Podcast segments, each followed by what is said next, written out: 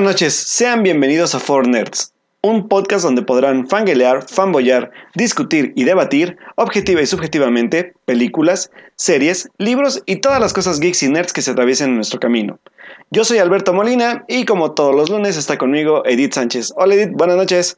Hola chicos, muy buenas noches a todo nuestro hermoso público, que por cierto les debemos una súper mega disculpa Sí. porque después de 55 programas faltamos a nuestro primer programa.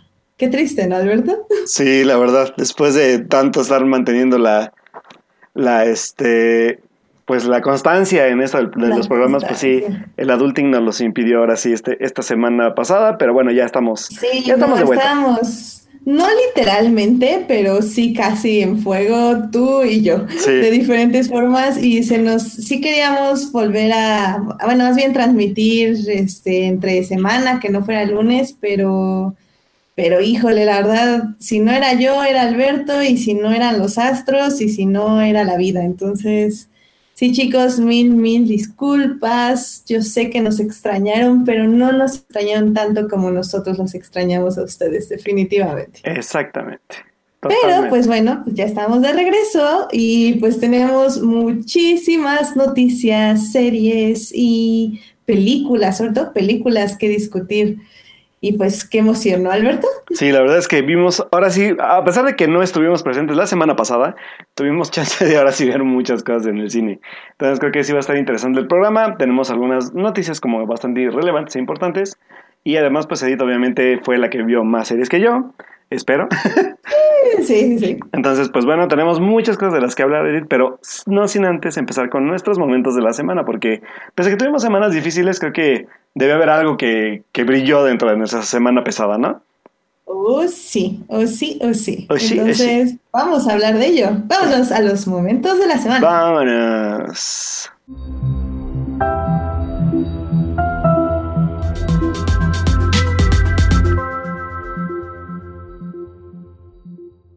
Bueno, pues antes de ir a nuestros momentos de la semana, nada más quiero decirle a Julián que nos está acompañando en el chat que no, no, Julián, no demandes a YouTube.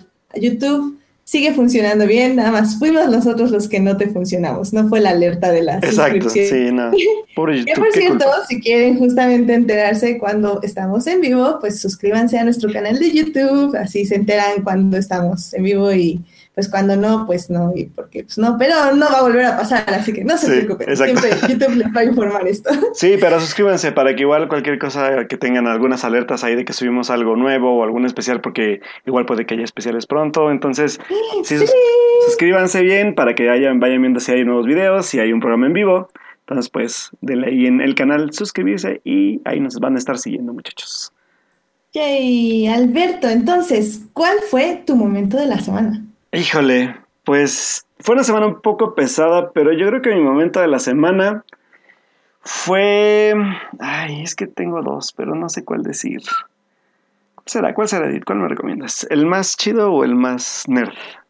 Pues la verdad yo también tengo dos, pero podemos decir las dos rápidamente.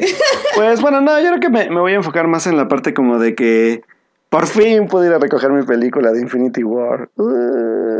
en serio, o sea, ¿neta? Sí, ese fue mi momento de la semana. Yo tengo mi película de Infinity War porque soy, por eso dije, es uno nerd y uno es un poco más, más, más, más, este, más, más, más en otro tipo de cosas. Pero la verdad es que ya me emocionó bastante ya tener la película por fin porque ya la puedo ver cuantas veces yo quiera. Entonces, este, señores, está bien bonita la caja metálica. Tenía mucho que no me compraba una película, por favor, compréndanme. La verdad es que, la verdad es que, pues, pues sí, la verdad es que, sí que nerd, sí, lo sé, lo sé. Pues para eso estoy aquí. No, sí, la verdad es que ya por fin puedo recoger mi, mi cajita metálica de Infinity War. La verdad es que está muy bonita y además de que, pues, trae bastante material extra. Si no la, si, bueno, si fueron fans de la película, creo que es obligado comprarla. Este, y pues, creo que fue ese mi, mi momento, ¿eh? Porque no hubo un momento más nerd que yendo yo a recoger mi, mi película que ya había apartado hace un mes. Porque la aparté Wow. hace un mes.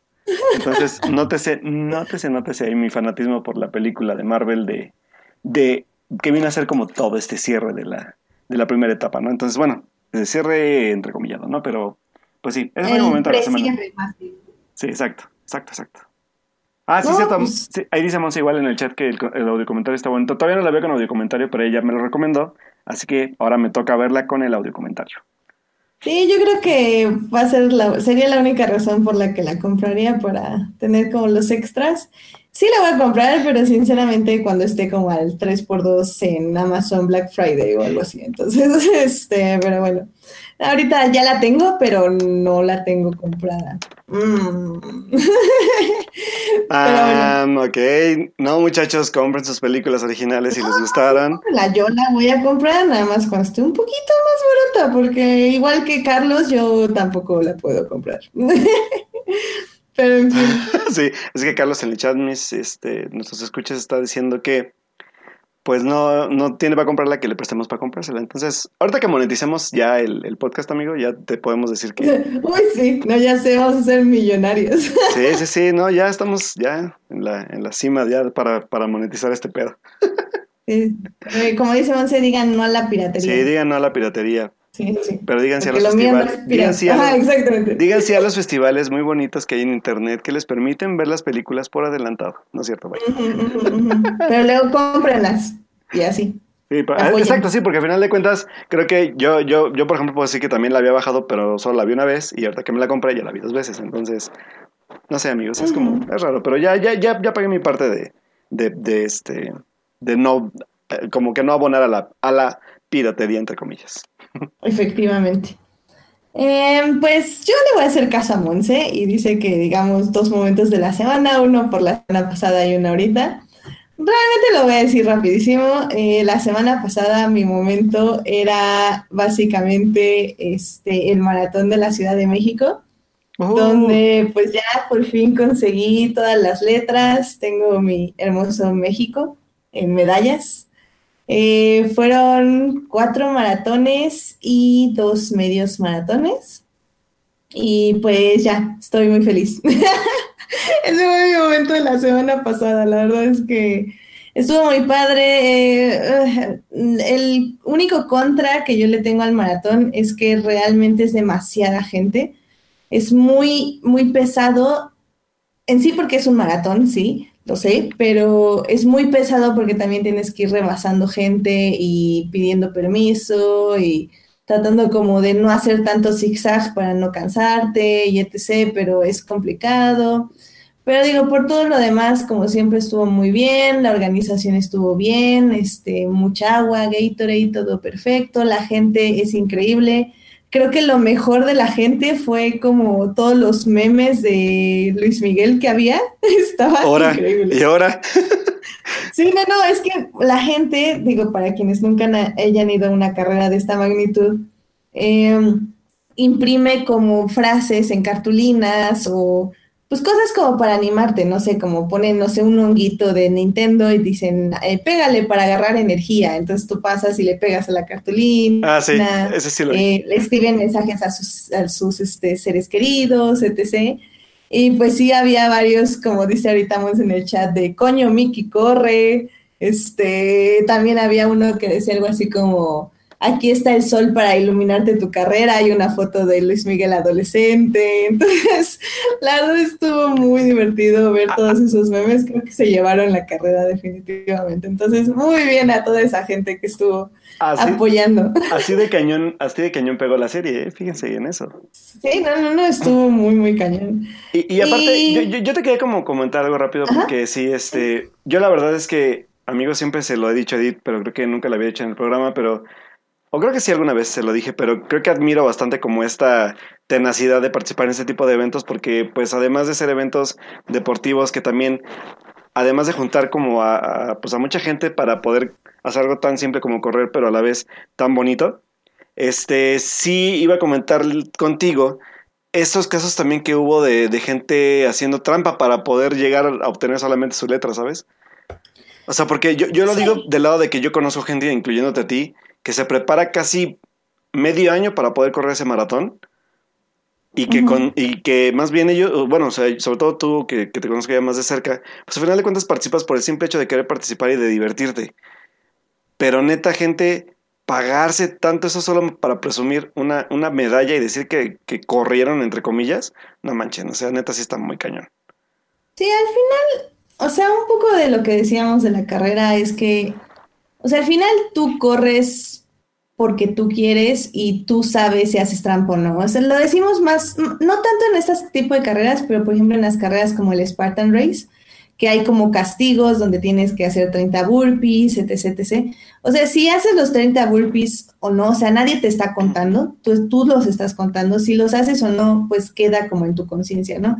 Es como saber si hiciste bien la carrera o no. Claro. Y pasa un poco eso aquí. Em, es fue como muy complicado este, estos seis años de carrera porque el hecho de tener como estas medallas que iban a verse juntas, la palabra México y etc., sí trajo a muchos, como les dice este Dan, este posers, como se podría decir también, que, que la verdad, pon tú que no te molesta que hagan eso, a mí en particular no me molesta, eh, me molesta que de repente toda, o sea, no que se vacíe la gente, o sea, que de repente no haya gente y que los últimos cinco kilómetros llegue como un mar de gente y tú así, ¿a, qué fregados ahora me rebasaron estos 500 personas? Que realmente son todos los que se metieron. Em, enoja en ese aspecto, pero a mí, por ejemplo, personalmente, pues es como, sabes, o sea, si estás mintiendo, es muy fácil checarlo, o sea, si alguien les, está poniendo que corrió el maratón y no le creen, nada más metan su número en la aplicación y ahí viene la ruta. O sea, si no hicieron la ruta completa, inmediatamente va a salir que no hicieron la ruta completa. O sea, es muy fácil ya atrapar a gente que no lo está cumpliendo. Desde la carrera misma, eso, eso estuvo muy padre, la funcionó muy bien. Mis, mis papás que me estaban viendo correr desde la aplicación, este, veían así minuto a minuto cómo iba yo corriendo y por dónde iba. Entonces, ¿saben? Hagan eso. Eh, justo el fin de semana había Dan, Dan Campos, y, él, por ejemplo, él sí le molesta muchísimo y está pensando, creo que hasta ir a, el próximo año, irse a Barranca del Muerto, nada más a tacharles los números con spray rojo a, la gente que se suba al metro para llegar nada más a la meta. Entonces, que realmente es algo que está pasando en Facebook, por si no sabían. Wow. Pero sí, Realmente a mí no, o sea, sabes, si quieres hacer trampa, pues el único que te engañas es a ti mismo, o sea. Así es. A mí no y, digo, a final de cuentas, por ejemplo, yo también que fui siguiendo un poco también el caso que iba publicando Dan de los casos de gente tramposa. Por ahí también vi uno bien interesante de, de, de, que alguien de hecho le ponía, dice, dice, ya ni, ya ni la gente con, con alguna discapacidad lo hace, ¿no? Y subió de hecho un caso de, de, de un chavo que iba en muletas, algo así, ¿no? Claro, claro. Y que se echó todo el maratón completo. Entonces, como dices, neta, o sea, ¿qué, ¿qué, te pasa como, como persona? ¿En qué estás pensando al hacer eso cuando tienes todo, todo, todo, todas tus facultades bien, todas tus capacidades al máximo? Y gente como, como, como esta que subió Dan, decir, wow, ¿no? O sea, neta, qué vergüenza. O sea, neta, yo sí dije, no, muy mal, muy mal. Sí, digo, tal vez el mío es un, un pensamiento muy cristiano católico en el aspecto de que, ah, si haces mal te vas al infierno y, no hay consecuencia terrenal. Este, pero, ¿sabes? O sea, pues, ¿para qué me enojo? Eso sí. Es lo que es y pues, si quieres fingir que corres una carrera, pues bien por ti. Yo voy a esas carreras por la medalla, porque también es otra cosa. Muchos dicen como, es que no se va por la medalla, se va por el gusto de correr. No, yo les digo, no, yo voy por la medalla. ¿En qué aspecto? En que si quiero correr 42 kilómetros tranquila, en paz y sin 30 mil mares de gente, corro en mi casa 42 kilómetros sin ningún problema. Pero yo voy a esas carreras por la vista, porque recorres toda la Ciudad de México, porque te dan una medalla, te dan una playera que está padre, ¿sabes? pero si voy por eso, voy a correr los 42 kilómetros. Claro, No voy a correr 5 ni 10, porque pues sí voy por la medalla, pero pues voy por todo completa, la experiencia completa. Y ya si no quisiera la medalla, pues ya corro en mi casa tranquila y sin gente. Sobre todo sin gente, por el amor. Sí, totalmente, sí, sí, sí, me imagino. ¿Cuánta gente va, Edith? ¿Cuánta, ¿Cuánta, gente suele ir? Fueron, querían rebasar la meta de 42 mil personas. Ajá. Pero creo que nada fueron como 39 mil. Ok. Bueno, pues ya con eso, digo. Ya con Nada más con eso, imagínate, 39 mil personas saliendo en bloques desde las 7 de la mañana hasta creo que las 8 de la mañana. No, está cañón. No, es, un mar de gente. O sea, neta, nunca he visto tanta gente en mi vida. Nunca. dice, dice Carlos en el chat que vas a triunfar. Gracias, Carlos. Gracias. Y te acompañó en espíritu, dice que también fue. Excelente, no, es, la verdad es que, digo, ya para ya no este, alargarnos más, pero, o sea, públicamente sí quiero agradecer a pues, toda mi familia que estuvo ahí, porque, o sea, si, ustedes piensan que sí, los vemos un minuto, no menos, los veo cinco segundos en lo que paso corriendo, pero híjole, que nada te griten y te apoyen y te lleven letreros y así, no manches, como, como un impulso súper genial y, y, es súper bonito y, y, la verdad es que sacrifican un buen de tiempo porque, o sea, te digo, nada, nos ven cinco segundos y están ahí dos, tres horas antes, o sea, bueno, no antes, pero todo el asunto dura pues dos horas y por ejemplo que mi papá que sí me acompañó todo el tiempo, o sea, me vio una meta y de ahí ya se fue a la Condesa para verme en el kilómetro 32 y de ahí se fue a Cebulla para verme en el 42. Entonces, o sea, implica mucho, o sea, él también caminó creo que 10 kilómetros, decía en su iPhone, o sea, es, está muy cañón y la verdad siempre es muy bonito y, y te da, te da algo, te da algo. Sí, me imagino, y aparte porque pues sí, como dice, al final cuando el apoyo de tu gente es, es, es como lo más, lo sí. más como chido. Y aunque sea en espíritu, la verdad es que también se agradece muchísimo. Gracias, Carlos. pues muy bien. Digo, digo, al final de cuentas, creo que yo es lo que siempre le admiro de Edith, esa como tenacidad, sobre todo de, del amor por correr, que yo espero, yo espero de, de darlo algún día porque siempre estoy, no, sí voy a correr, así voy a correr y nunca lo hago, pero sí, mm. prometo ya lo voy a hacer, porque aparte sí me gusta correr, pero pues flojera y ya saben, ¿no? Ah, es un pie tras otro, un pie tras otro. Muy bien, muy bien. Y pues ya nada, rápido menciono que hubo una carrera este fin de semana, el GP de Italia, y que estuvo increíble, ganó Luis Hamilton, lo amo, estuvo padrísimo, y ya, ese fue mi segundo uh, eso, eso, sí lo leí.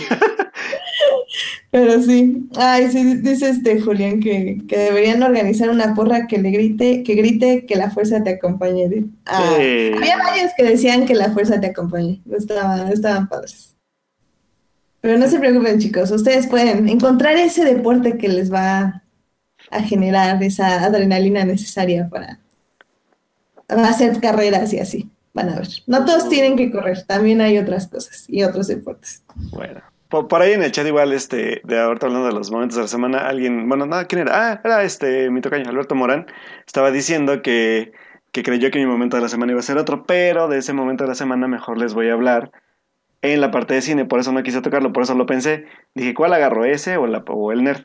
Porque ya pude ver una película de la cual muchos estaban, muchos estaban esperando, pero eso lo voy a hablar hasta cine, ¿sale? Por eso no fue mi momento de la semana, prefiero darle su tiempo en, en, cine. Está, está siguiendo mi ejemplo y está poniendo sus momentos de la semana a lo largo del programa. Sí, exactamente, así, porque me lo enseñó. Exactamente.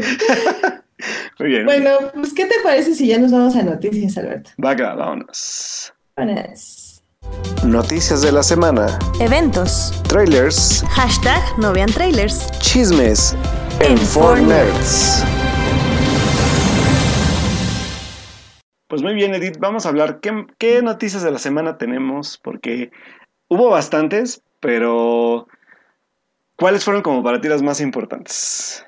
Pues para empezar, creo que lo que estuvo padre fue que ya anunciaron las fechas del crossover de CW, que no sé si ya lo había dicho, creo que no, porque creo que sí fue la anterior semana, pero bueno, eh, va a ser el 9 de diciembre, 10 y 11. Eh, va a empezar con Flash, luego va a estar Arrow y luego va a ser Supergirl, va a ser domingo, lunes y martes. Eh, va a estar muy padre porque, bueno, aparte que van a presentar ya a Batwoman, eh, que va a estar interpretado por esta chava que se Ruby Rose. su nombre, Ruby Rose. Eh, también ya anunciaron que va a salir Superman, este Tyler Hoechlin, que va a estar ahí. Entonces, ¡uh, qué padre! Porque ya lo habían, lo, lo olvidaron esta tercera temporada de Supergirl, así como olvidaron muchas cosas. Y pues que regrese para el, para el crossover pues está muy padre porque sí es, es un Superman como muy fiel este, a los valores que debe representar Superman, es decir, no mata gente y así, sino que defiende a los inocentes. Y, y, lo hizo muy bien en Supergirl, nada más salió creo que como dos episodios, tres la segunda temporada, y pues que regrese al crossover pues nos nos, nos emociona mucho. como dice Monse, ahorita en el chat dice que en la tercera temporada se olvidaron de escribir.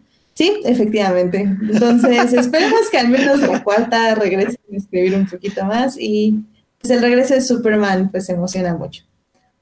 Muy bien, muy bien. Em, bueno, pues yo tengo otra que a muchos les va a emocionar. Porque por fin, pues, se anunció que la serie ya de 12 temporadas, que se llama The Big Bang Theory, va a llegar por fin a su final. Al fin, señores, yo, yo le perdí como el, rastro desde la sexta temporada y de ahí no supe qué pasó más por lo que se subió en internet, pero creo que sí es una serie que ya merecía acabarse. Es una serie que ya se estaba expandiendo yo creo que demasiado. Que de hecho para mí desde la sexta temporada ya estaban alargándola demasiado. Pero pues bueno, al final de cuentas creo que más allá de si les gustaba o no, o de, o de si, de si era buena o no era buena, yo creo que la serie sí vino a marcar como un parteaguas en toda esta cultura, este, como, como de referencias populares, de referencias geeks, de referencias como de, de, de cine, de series.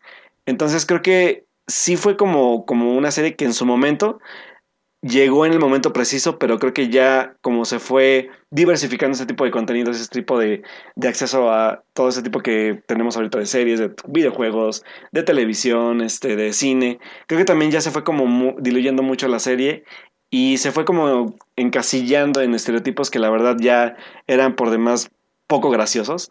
Ya no, ya no, ya no eran tan auténticos como lo, como lo eran en la primera temporada. Entonces creo que pues está bien, ya que se acabe. Sí creo que deja una marca, en, este, en la cultura, sobre todo geek.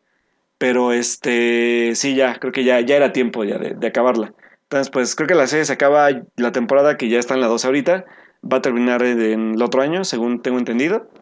Entonces, pues, no sé ustedes qué, tú qué opinas, Edith, qué opinan en el chat, porque la verdad es que sí, este, sí se creía que todavía iba a haber una temporada más, dijeron todavía los creadores de la serie, pero creo que tuvo que ver mucho este el, ¿cómo se llama el actor que hace Sheldon? La salida de Jim Parsons. Jim Parsons sí fue como esencial sobre todo porque saben que es el personaje que, que es el personaje imán de la serie, entonces creo que fue también un, factor como, como relevante, ¿no? O sea, hacer una serie sin Sheldon era ya como, ya, o sea, ya no, ya no podríamos seguirlo porque es el personaje que sigue jalando gente todavía. Sí, mira, yo duré literal, creo que la 10 o 9 fue la última temporada que vi, o sea, duré 9 años viendo esta serie. Wow. Y la razón por la que dejé fue porque feminismo. no, es que realmente sí, sí tenía como un grave problema con todos los personajes femeninos y sobre todo con esta idea de Van, eh, Van ah, se me fue la palabra. Gloria. Esa mera. Eh, a, a, la figura nerd como una persona incomprendida que, que por ser incomprendida puede Em, replicar ciertas conductas, em, pues digamos, tóxicas. Entonces, no, ya, ya llegó un punto en que ya no la aguantaba, sinceramente, y soy muy completista, igual como algunos de aquí de, del chat. Entonces sí era como, no, ¿sabes qué? O sea, ya, ya no aguanto verlo, o sea, ya, ya llegó un punto que ya, ya era más coraje estar viendo esa media hora de cada episodio. Eh, era bastante, y bueno, Simón se me está dando la razón, sí era muy, muy sexista, lo cual me parece muy triste que cuando por fin lograron que les pagaran lo mismo a las actrices se cancela la serie. La única razón por la que digo qué mala onda. Pero sí, o sea, creo que ya necesitaba acabar. Eh, la doceava temporada, Jim Parsons está tratando de diversificarse como actor eh, no lo ha hecho mal, o sea, sí sigue muy encasillado, pero está intentándolo fuertemente y creo que lo va a lograr en algún punto, en, algún punto. Sobre todo porque creo yo que lo que hizo con John Sheldon es muy, muy bueno. O sea, es una serie que ya casi acabó, nos faltaron dos episodios, de hecho, este fin de semana. Em, es una serie muy buena. O sea, él la produjo, él dirige ciertos capítulos, si no mal recuerdo, y está muy, muy relacionado en esa serie. El niño es un actorazo, o sea, ese niño debe tener, ¿qué te gustan? 10 años, 9. Y ya le copia todos los movimientos a Sheldon adulto. O sea, es impresionante.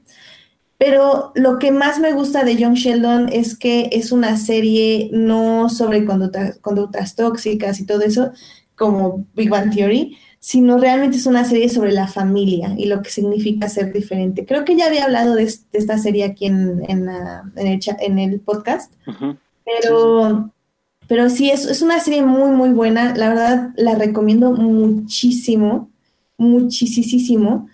Eh, es hermosa y nos habla mucho sobre justo eso, sobre cómo nos relacionamos con nuestra familia y cómo logramos superar las diferencias con nuestra familia, porque pues al final del día los amamos y ellos nos aman a nosotros. Entonces, es muy, muy bonita serie. Yo sí quiero ver qué más hace Jim Parsons, ya sea en su vida como director, escritor o productor o actor. Entonces, me alegra que él haya tomado esa decisión y que, pues sí, que también los productores fueran lo suficientemente inteligentes para saber que sin él, Big Bang Theory ya no funcionaba. Entonces, estuvo bien. Pues sí, se va. Una serie que la verdad fue buena en sus tiempos con rating, creo que había bajado bastante también en ratings, pero pues bueno, como, como decimos, todo lo que inicia tiene que acabar y pues la temporada 12 va a ser la final, así que vamos a ver qué tal le dan el cierre a, a, The Big Bang Theory y a todos los personajes. Eh, pues otra serie, digo otra, otra serie, otra noticia que tengo es este que bueno, ya anunciaron a otro miembro para el cast de Star Wars Episodio 9, uh. que me da mucho gusto saber que el doctor se va a unir a Star Wars, al universo Star Wars. ¿Y qué doctor me refiero? Pues me refiero nada más y nada menos que a mi doctor, es decir, a Matt Smith. Y estoy muy emocionada porque, digo, obviamente ya empezaron todas las series, ya saben que yo no participo en eso, pero les voy a decir la mía. Em, yo sí, yo lo veo obviamente como un imperial. Puede ser un amigo de Hawks, espero, porque pobre Hawks necesita amigos en esta vida. Em, pero sí, si no es un amigo de Hawks, me encantaría que fuera Tron, pero obviamente todo el mundo sabe que Tron no va a estar en el universo fílmico de Star Wars, pero podemos soñar, gracias de nada. Y ya, yo creo, había, había, puesto como otra, otro que yo quería que fuera como personaje, pero ah, no sé.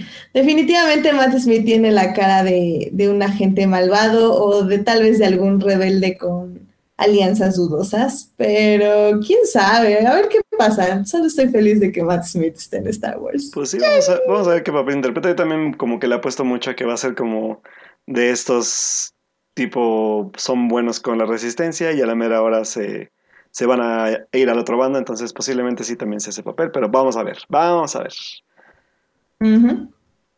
Y pues bueno, además de este gran anuncio, pues sobre todo para Edith, que es nuestra Jubian favorita del programa, pues también lo que pasó, eh, pues ya la semana pasada fue que los Power Rangers cumplieron 25 años de existir. ¡Uh! Damn. Sí, sí, sí, bueno, no hubo porque habla mucho de nuestra edad, entonces también pero la verdad es que pues qué mejor que celebrar pues este gusto culposo que yo puedo decirlo así. Eh, pues a final de cuentas son 25 años de que se emitió el primer episodio, fue el 28 de agosto de 1993, o sea que ya estamos bastante viejos. Y, es, y pues bueno, eh, lo que hizo ahora, em, pues ya, bueno, si recuerdan, habían comprado ya los derechos de, de, de, todo el rollo, tanto de juguetes como de películas, según no mal recuerdo, fue Paramount. Eh, bueno, ahorita, confirmamos el dato, pero bueno, ellos fueron como los que han instaurado a partir de este año y por los 25 años de, pues, del, del estreno de la serie original, que cada 28 de agosto va a ser el día de los Power Rangers. Así que, pues, sí, sí, se instauró el día. Ah, nice. Entonces, este fue como el primer año. Este, por ahí en Twitter estoy viendo muchas fotos, mucha gente haciendo cosplay mucha gente. Ah, ah, sí, gracias. Fue Hasbro, dice Morán. Sí, cierto, sí. Gracias. Sí, fue Hasbro quien compró los derechos. Entonces, este, pues sí, hubo mucha celebración, hubo gente hablando de, las series, de las mil y un, ahora sí que versiones que hubo después de la primera serie que se estrenó en Estados Unidos en ese entonces. Eh, también se habló de, de, los actores como han estado haciendo pues todavía apariciones en, en diferentes tipos de, de eventos de cómic. O sea, muchas cosas que la gente fue como como, como recordando un poco su infancia, hablando también de los cómics que hay de los Power Rangers, de las películas que hay de los Power Rangers, porque, no señores, no, son, no solamente fue la que recordamos de los 90 y la, el reciente reboot que hubo, que, por cierto, ya tiene casi casi Sí, ya tiene casi casi ya aprobado su secuela que me emociona bastante Entonces-. Sí entonces pues bueno este la verdad es que pues ahora sí ya saben que cada 28 de agosto marcar su calendario si eran fans de los Power Rangers para hacer algún tipo de pues rewatch de la serie o rewatch de las películas o vestirse del su Power Ranger favorito o lo que ustedes quieran hacer pero que demuestre que eran ustedes pues unos fans de los Power Rangers Ay, qué padre. sí está bien chido Claro, sí. Sí, la verdad es que sí. Con Power Eh, Rangers. vive el Power Ranger verde. Uh. Eh, sí. Queremos el Power Ranger verde esa mujer. Sí. Sí, ah, pues sí, se habla mucho de eso, ¿eh? Sí, también, Sí. obviamente. Sí, de hecho, No yo sé. me enteré lo de Power Rangers por Tumblr, porque están como muy emocionados. No, no sé o sea, yo, yo, yo totalmente pues entiendo la parte de, de que ese, ese era el origen del Power Ranger, pero vamos a ver qué va a pasar porque al final de cuentas hay que recordar dos cosas. El Power Ranger verde es malo. y ujú. se habla de Tommy en recordamos que bueno si no vieron la película o no se quedaron al final del, del- de los after credits de la película de, de hace dos años sí, sí se nombra que va a aparecer el personaje de Tommy pero hay que recordar que al final de cuentas el personaje de Tommy tiene una evolución en el traje más adelante de la serie entonces vamos a ver si pueden jugar un poco con eso y estaría bien chido que hubiera una nueva Power Ranger ¿no? Sí, sobre todo creo que salió un cómic. Es que, ay, sí, la verdad, eh, corríjanme si están en el chat y saben esto.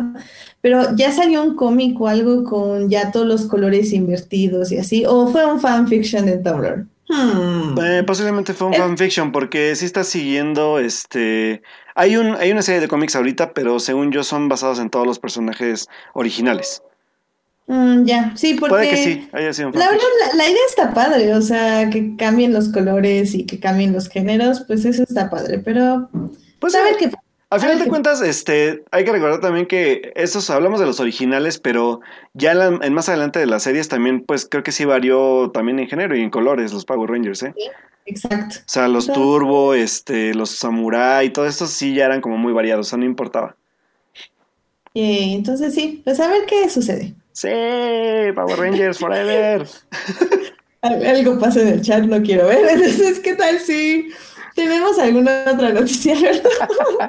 Ay, ese chat. Son tan, son tan, son tan lindos en el chat. Este, bueno, y tenemos. Bueno, quería como enfocarme rápidamente porque sí voy a hablar un poco de eso igual en la parte de cine. Pero bueno, como saben, ya inició y está, creo que ya casi por terminar, el Festival de Cine de Venecia. Este, Oh, donde se han presentado muchísimas películas que posiblemente se vayan a ver en México en el próximo Festival de Cine Morelia, que suele, suele ser así como el cambalache de películas cuando se presentan en este tipo de festivales. Por ahí también se- ya se llevó a cabo el, el de Toronto. O sea, ya estamos empezando como con la parte fuerte de, del cierre de año con películas que a lo mejor no vamos a ver en México hasta el otro año, pero que ya se están como posicionando para para como la wish list de películas para, para el otro año también, ¿no?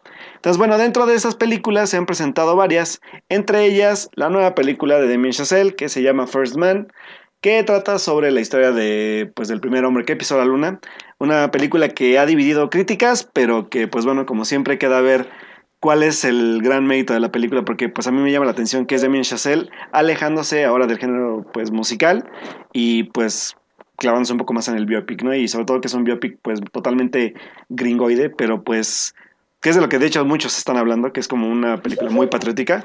Pues, bueno, No, es que no, creo que un senador, alguien, no me pregunten quién, se quejó de que no había demasiadas banderas gringas o algo así. ay no, por favor. No sé. No, Ay, está, no. está muy chistoso todo, pero ya sabes, gringos. Pues sí, ya, ya sé, sí, o sea, al final de cuentas, pues, pues Chazelle le pegó a la parte gringa, así que vamos a ver qué tal lo lleva. Está protagonizada por Ryan Gosling y por Claire Foy, que es la que se está llevando las mayores palmas en, en el festival. Así que pues me llama bastante la atención su actuación, entonces vamos a ver qué tal cuando ya se llegue a estrenar en México, que según yo se estrena este mismo año, que va a ser en diciembre, según tengo entendida la fecha como tentativa, pero pues ya saben cómo se la gastan las distribuidoras.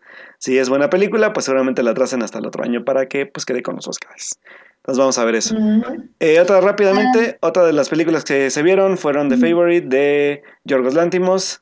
Eh, ya se vio también A Star is Born de Bradley Cooper, donde protagoniza él con Lady Gaga, que es el, creo que es el cuarto remake del- del- de, la, de la historia de The Star is Born. Y pues eh, la película que se llevó, ahora sí que como decían las notas este, de entretenimiento, siete minutos de standing ovation, ¿no? De aplausos de pie después de la proyección de la nueva película de Alfonso Cuarón titulada Roma. Entonces, pues bueno, eh, Ah, yo creí que hablan. Sí, sigue. ¿de cuál habló- ¿De cuál hablabas tú? Yo decía de Suspiria. Ah, también, ah, pues sí, también me acuerdo. De Suspiria, no sé cómo le fue. ¿Tú ya leíste cómo le fue? Porque solo leí que ya se proyectó y que recibió muy buenos comentarios. Que es, eh, bueno, Suspiria, como saben, es la película Sí. de Dario Argento que Edith, por, cierto, apenas vio en el, en el Macabro Fest, ¿se llama? No, noctambulante. En el Noctambulante, sí, perdón.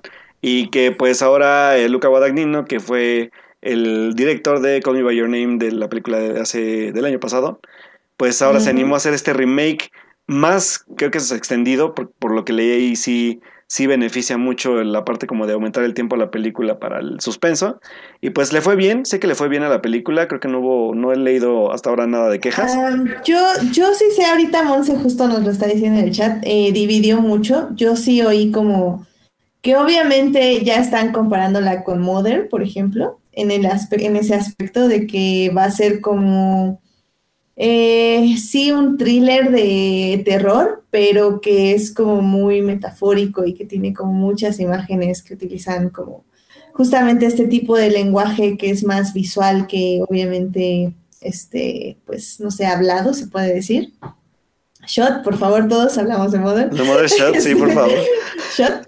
Eh, entonces, eh, yo sí, la verdad, eh, salió también el tráiler y creo que no hablamos de él, hashtag no vean trailers. sí, sí, exacto. Y, y se ve muy bien, la verdad. Digo, me- a ver, ¿por qué vi el tráiler Porque, vamos. porque ya vi la película original, entonces tenía como, como curiosidad de como a dónde se va a ir el director y hacia dónde va me gustó, entonces ya obviamente ya no vamos a ver trailers, ya vamos a ver la película que estaba leyendo en Twitter que tentativamente se puede estrenar el primero de noviembre, pero como dice Alberto, o sea, se puede mover Así es. eh, sobre todo porque ese va a ser el fin de semana de Fórmula 1. Entonces, vamos a ver qué pasa. Sí, eh, por cierto, eh, eh, bueno, eh, First Man sí la trae, creo que este Universal, que es la, la, la distribuidora que va a ser tanto de forma mundial como en México. Y eh, Suspiria la va a traer de Diamond Films. Diamond Films. Ojos, ojo ahí porque Diamond no suele como sacar este tipo de películas con muchas copias, así que va- vamos a tener que buscarla. Pero Mm. pues ahora sí que también como, como dije y como dijo Dito ahorita que confirmó también a, a expensas de ver también si van a esperar a la época de premios o si se van a atrever a estrenarlas en su fecha como acordada por el momento. Entonces, yo les sugiero mucho que vean Suspiria, la original, que es muy buena y les va a gustar porque se ve que esta va a ser muy diferente en muchos aspectos. Entonces, no es para que la comparen, pero al menos para que vean por dónde va a ir el asunto. Exacto. y, se de- y les dé ganas de ver esta nueva versión. Saber qué tal, eh, como di- digo, dividió mucho, pero también tuvo standing ovation y todo, entonces a ver qué tal. Muy bien. Y bueno, aparte también de esa, por ahí, este, hace rato eh, platicaba con, con Carlos y que por ahí anda en el chat. Hay una película también que es del director de, del que, que dirigió The Son of Saul, o el hijo de, de Saúl, se llamó, creo que en México. Que, que de hecho Carlos fue el que me recomendó ver el, como, bueno, me dijo, existe esta película y está como teniendo buena, reseña, buena recepción allá, pero no quiero ver nada porque pues ya saben, él sí también sigue la parte de no vean trailers. Pero es una película que se llama Sunset. Y pues el director este, de esta película, eh, déjenme ver cómo se llama, porque por aquí tenía los datos. Se llama Julie. Ah, no, bueno, está protagonizada por una chava que, que de hecho va a ser como su debut con este director que se llama Julie Jacob. Y este. Ahorita, ahorita encuentro el director, pero el director no, no encuentro su nombre. Pero este. Bueno, la película se ve bastante interesante. De hecho, vi el tráiler por Carlos. Gracias, Carlos.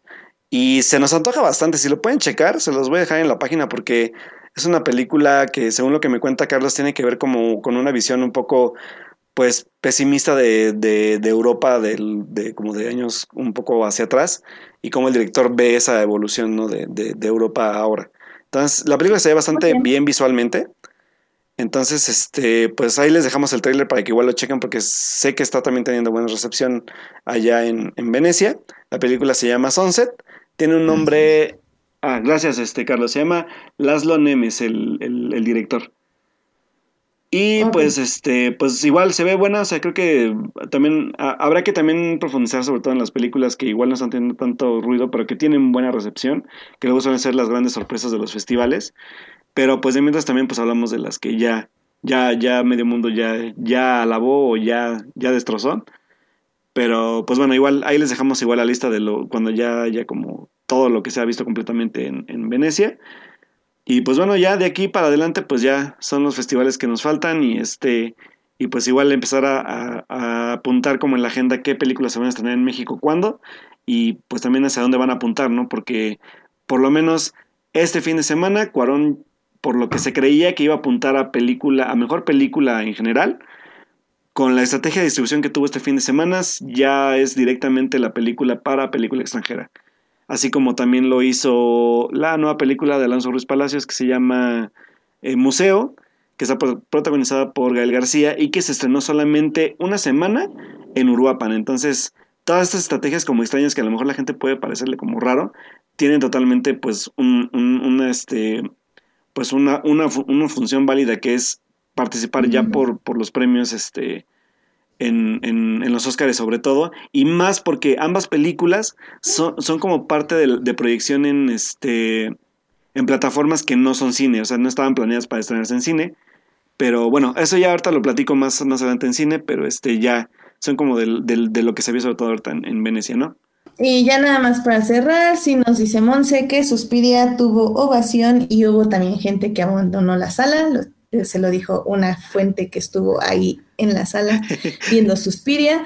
Y también esta cosa de las banderas de First Man, eh, fue Marco Rubio el que se quejó de que en el tráiler, supongo, no vio cómo se puso la bandera eh, gringa en, en la luna. Por ahí, por ahí, por ahí, por ahí leí un, un chiste muy, muy bueno en, en, en Twitter sobre eso, que dice que no le gustó este First Man a una, una chava que ya la vio en Venecia, porque no se veía Stanley Kubrick haciendo todo el set del viaje a la luna. Sí, sí, yo también lo vi, está, está bueno eso. son buenos. Muy bien, muy bien, muchachos, está bien. Y- Ay, qué emoción. Digo, ya, perdón, Pues es sí, que... pues sí, digo, este, a, a mí la neta es que Suspiria me llama la atención mucho, no solamente por el director, sino también Ujú. porque sabe Tilda Swinton. Oh, Tilda Swinton. Tilda Swinton, sí. Tilda. Sí, sí, sí, sí, sí, sí, sí, sí, sí, estoy de acuerdo, estoy de acuerdo. Así que pues bueno, vamos a ver qué tal. Esperemosla entonces en el primero de noviembre, ¿verdad, Edith? Primero de noviembre, Tentativo. tentativamente, Muy bien. evidentemente. Perfecto. Bueno, pues yo creo que vámonos a series, Alberto, que ya nos extendimos mucho en las noticias. Va, vámonos. Series. Televisión Streaming. En for Nerds. Pues bueno, Edith, Eh. ¿qué viste de series? Cuéntanos. Pues más que nada quería discutir contigo, este, eh, la, una de las series que se estrenó ya hace varias semanas y que Ay, sí, pues sí. hayamos tenido la oportunidad, bueno, tú habías tenido la oportunidad de ver nada más como Vi el, un episodio, vi el piloto, dos, ajá, vi el piloto. un episodio y que la empezaste a discutir, pero yo quería acabarla como ya para discutir bien, bien, bien el asunto. Claro. Y pues nos referimos a La Casa de las Flores, que es una serie dirigida por Manolo Caro. Manolo Caro. ¿Quién es Manolo Eh, Caro? Vamos- voy a entrar rápido nada más para que tengamos Sí, el contexto. adelante. Manolo Caro es un, es un, ahora sí que un, un director completo tanto de cine como de teatro que de hecho empezó con una obra de teatro muy famosa que se llama No sé si cortarme las venas o dejarme las largas y que de ahí hizo la adaptación cinematográfica de esta obra y se fue ya de ahí como, como hilando después una obra que también se llama Amor de, Amor de mis amores, después la trasladó también al cine y de ahí también ya empezó con películas autorales como este Elvira, estoy usando mi vida y no te la puedo dar, algo que se llama, no me acuerdo del título, perdónenme. Soy un poco Eh, malo porque es un poco largo su título. Y la otra, que fue de hecho es la, es la película más reciente, que se llama La vida inmoral de la pareja ideal, eh, la mayoría de estas películas, este, protagonizada por Cecilia Suárez, quien también protagoniza La Casa de las Flores. Y pues bueno, ese es como el, el, contexto hecho de Manolo Caro siempre ha sido como un, un reflejo un poco como satírico, un poco como enfocado en, en, la parte como muy extravagante visual y también en sus temáticas. Y que bueno, a final de cuentas La Casa de las Flores, pues a pesar de que vi un capítulo, toda la marca de Manolo Caro en el primer episodio está ahí. Entonces, si ya han visto películas de Manolo Caro y no saben, o sea, no saben si ver o no ver este, La Casa de las Flores, pues ya en, con toda su, su, parte como, cinematográfica o su filmografía que ya tiene, pues ya se van, se dan una idea rápidamente de lo que pueden encontrar en la serie. Así que, pues bueno, Edith, cuéntanos pues mira, o sea, creo que el piloto te dice lo que vas a ver, o sea, no hay, o sea, la, serie no evoluciona de ahí. Em, sí creo que le sobran episodios, eh, llega un punto en donde ya se estanca tanto el chiste como la trama, como todo, creo que si le hubieran dado unos ocho episodios hubiera funcionado bastante bien y hubiera sido como aún más graciosa. Creo que el problema eh, de la serie en general es que ningún personaje va a evolucionar, excepto el personaje de Cecilia Suárez. Creo que es como el que más tiene un arco, pero su arco es un poco problemático porque em, digamos que varios ya han comparado eh, este director showrunner eh, básicamente de ya lo han comparado con Pedro Almodóvar. Así es. Tanto desde el punto de vista estético como desde la trama. Ahora, el punto de vista estético lo entiendo perfectamente. Creo que son, la serie tiene colores como súper brillantes, muy saturados de texturas, todas las, las superficies y, y en en general la imagen. Superficies, imagen y vestuario sobre todo, que, que de hecho algo que sí hay que reconocerle a Manuela Caro es que tiene como también un gusto por, por todo este rollo de la moda, que de hecho se ha dirigido como comerciales para este... ¿Cómo se dice? Para tanto tiendas departamentales como para marcas de perfume, si no mal recuerdo, que tienen que ver mucho con también estilo de moda. Entonces también le aplica un poco a ese trabajo en la serie. Y que está bien, o sea, no digo que esté mal, está bien porque también es como todo un trabajo artístico, pero sí, por lo menos yo con el primer episodio, que fue el único que vi, es lo que yo te decía, Edith, tuve como un problema de saturación. O sea, no, fíjate que a pesar de todo, las películas no son tan saturadas, pero como que la serie tuvo como mucho... Yo creo que también se da mucho por la historia, pero sí fue demasiado, no lo sé cómo tú lo sientas, pero sí hubo una saturación visual de color que, que no, no le, a la serie creo que no le, no le da como un, un respiro en la parte como de de originalidad, ¿sabes? O sea, como que no la deja como respirar en lo que quiere ser en verdad. A mí no, yo al contrario, yo siento que eso fue lo único que de copió Almodóvar que funcionó. Creo que no se siente, o sea, bueno, tú sí la sentiste obviamente, pero y sí se ve y sí se siente la saturación, pero no estorba porque todo es tan exagerado que evidentemente la imagen tenía que ser muy exagerada. Y funciona bien y de hecho cuando cuando no tiene esa sobresaturación, de hecho hasta se siente como la serie cae, como todo, si, todos los colores de la imagen cae, hasta los mismos personajes como que no se sienten como enriquecidos por ese entorno tan vibrante. Mi problema va más, va más en el aspecto de la historia. Ahora, yo sé que no tenemos que esperar una gran historia, o sea, Sé que yo no estoy buscando ver, este, no sé, leftovers. Eh, pero sí tratamos de que cuando vemos una serie haya, como yo decía, un poco de desarrollo de personaje, un poco de aprendizaje, porque si no, lo único que estamos viendo son anécdotas y las anécdotas tienden a aburrir, que es lo que sucede en esta serie. O sea, ningún personaje cambia excepto, como dije, Cecilia Suárez y tal vez la mamá, que es esta... Verónica Castro. Verónica Castro, efectivamente. Mi problema más que nada también tiene que ver con una pobre y muy mala representación de la comunidad transexual y transgénero y drag queens en este caso también. Eh, esa parte como que quiso hacerla como tipo justo Almodóvar, como esta sociedad como oculta que está presente dentro de la aristocracia, pero que nadie dice y nadie habla y nadie quiere estar. O sea, hay, hay un personaje bisexual, el cual funciona más o menos bien en el aspecto bisexual, pero sigue siendo un personaje muy fallido en el aspecto que es un niño y está bien eh, que no, más bien lo que no gusta es que nunca evoluciona, como que nunca aprende, lo cual uno pensaría que eso es para la segunda temporada, pero yo sé de buena fuente que este director no pensaba hacer una segunda temporada. Entonces, no sé por qué no terminó de desarrollar su personaje aquí si no quería hacer una segunda temporada. Em, y, bueno, eh, dejando ese personaje a un lado, eh, toda la representación de la comunidad transexual, transgénero y drag queen ah, no funciona. O sea, eh, ya estaban diciéndolo mucho en redes sociales. leí como un par de artículos escritos por varias personas transexuales y transgénero diciendo que, que no funcionaba por el hecho de que literal es un hombre con una peluca.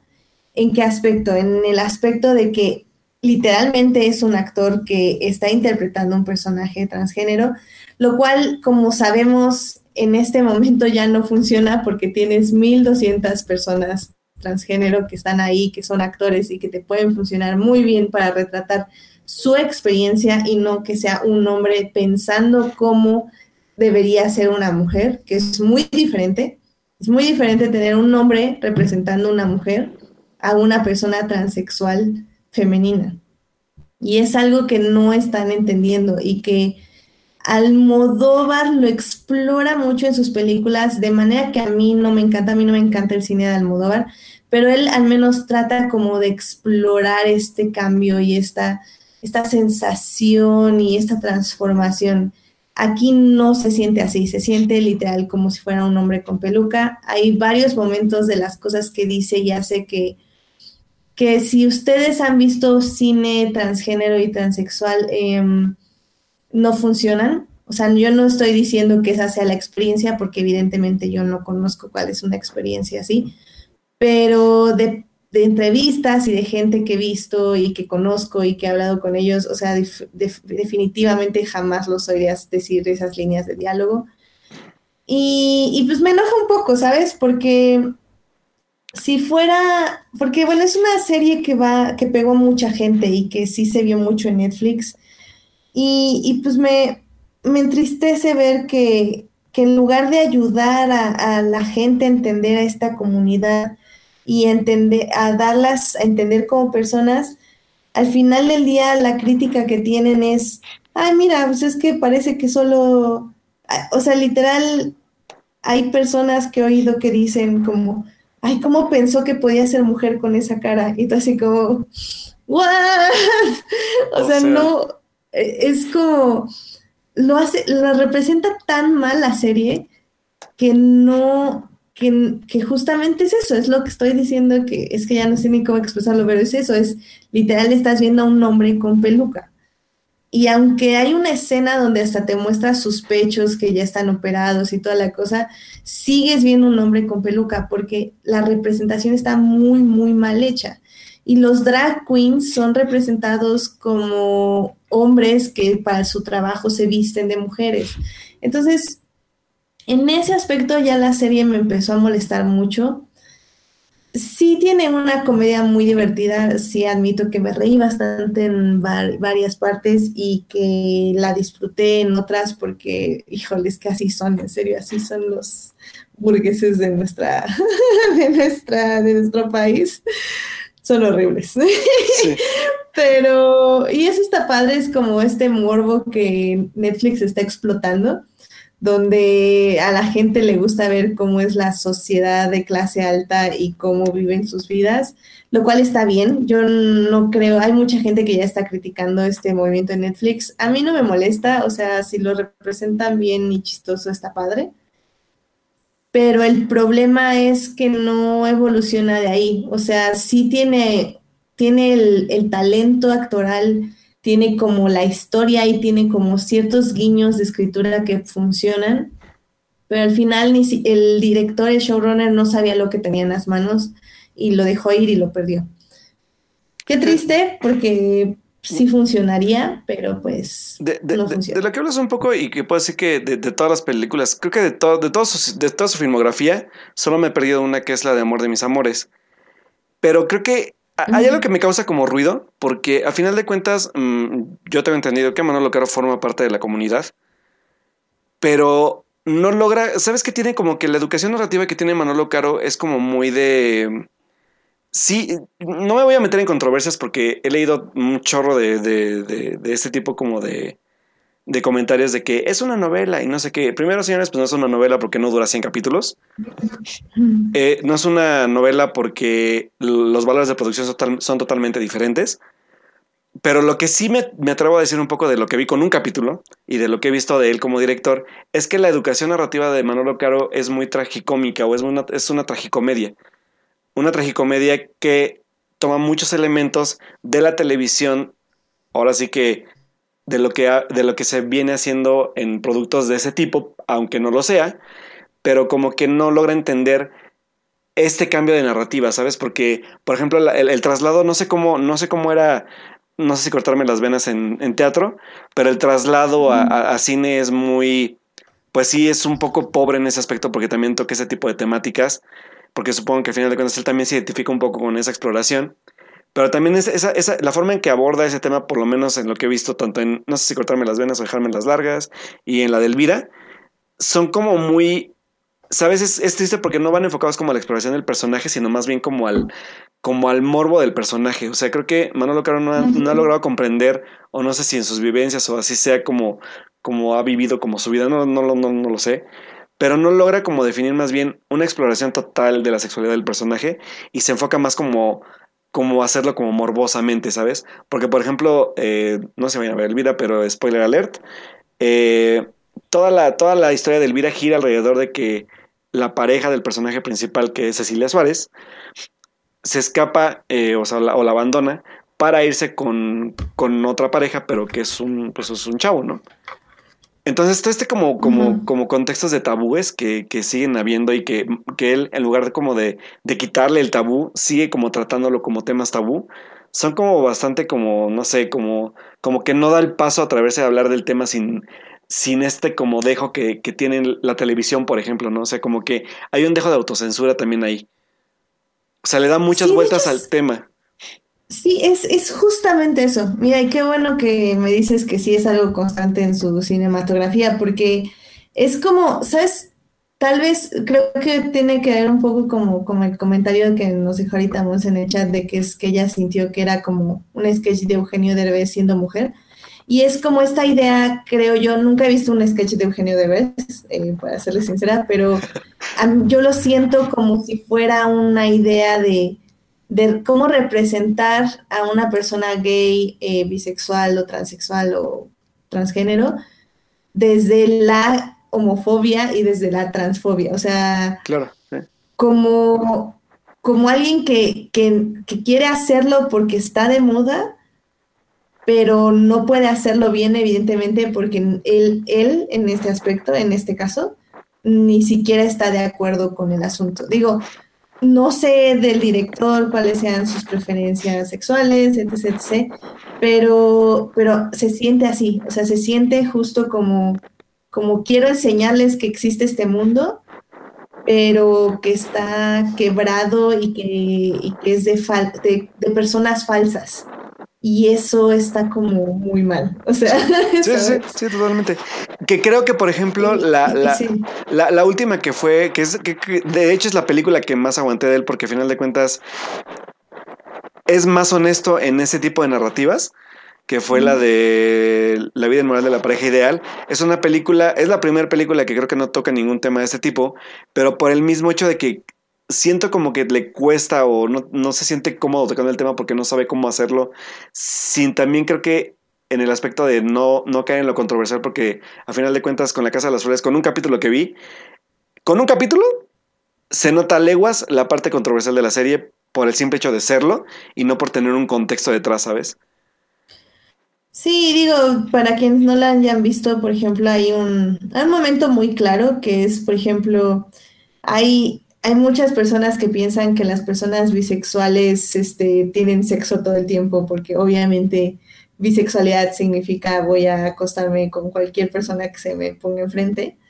Y eso es lo que hace el personaje bisexual, justamente eso. Y es como, hmm, o sea, es realmente esa la representación de la gente bisexual. Y yo entiendo, o sea, muchos van a decir, ay, pero es que es una comedia y es una exageración. Y sí, estoy de acuerdo, es una comedia y es una exageración.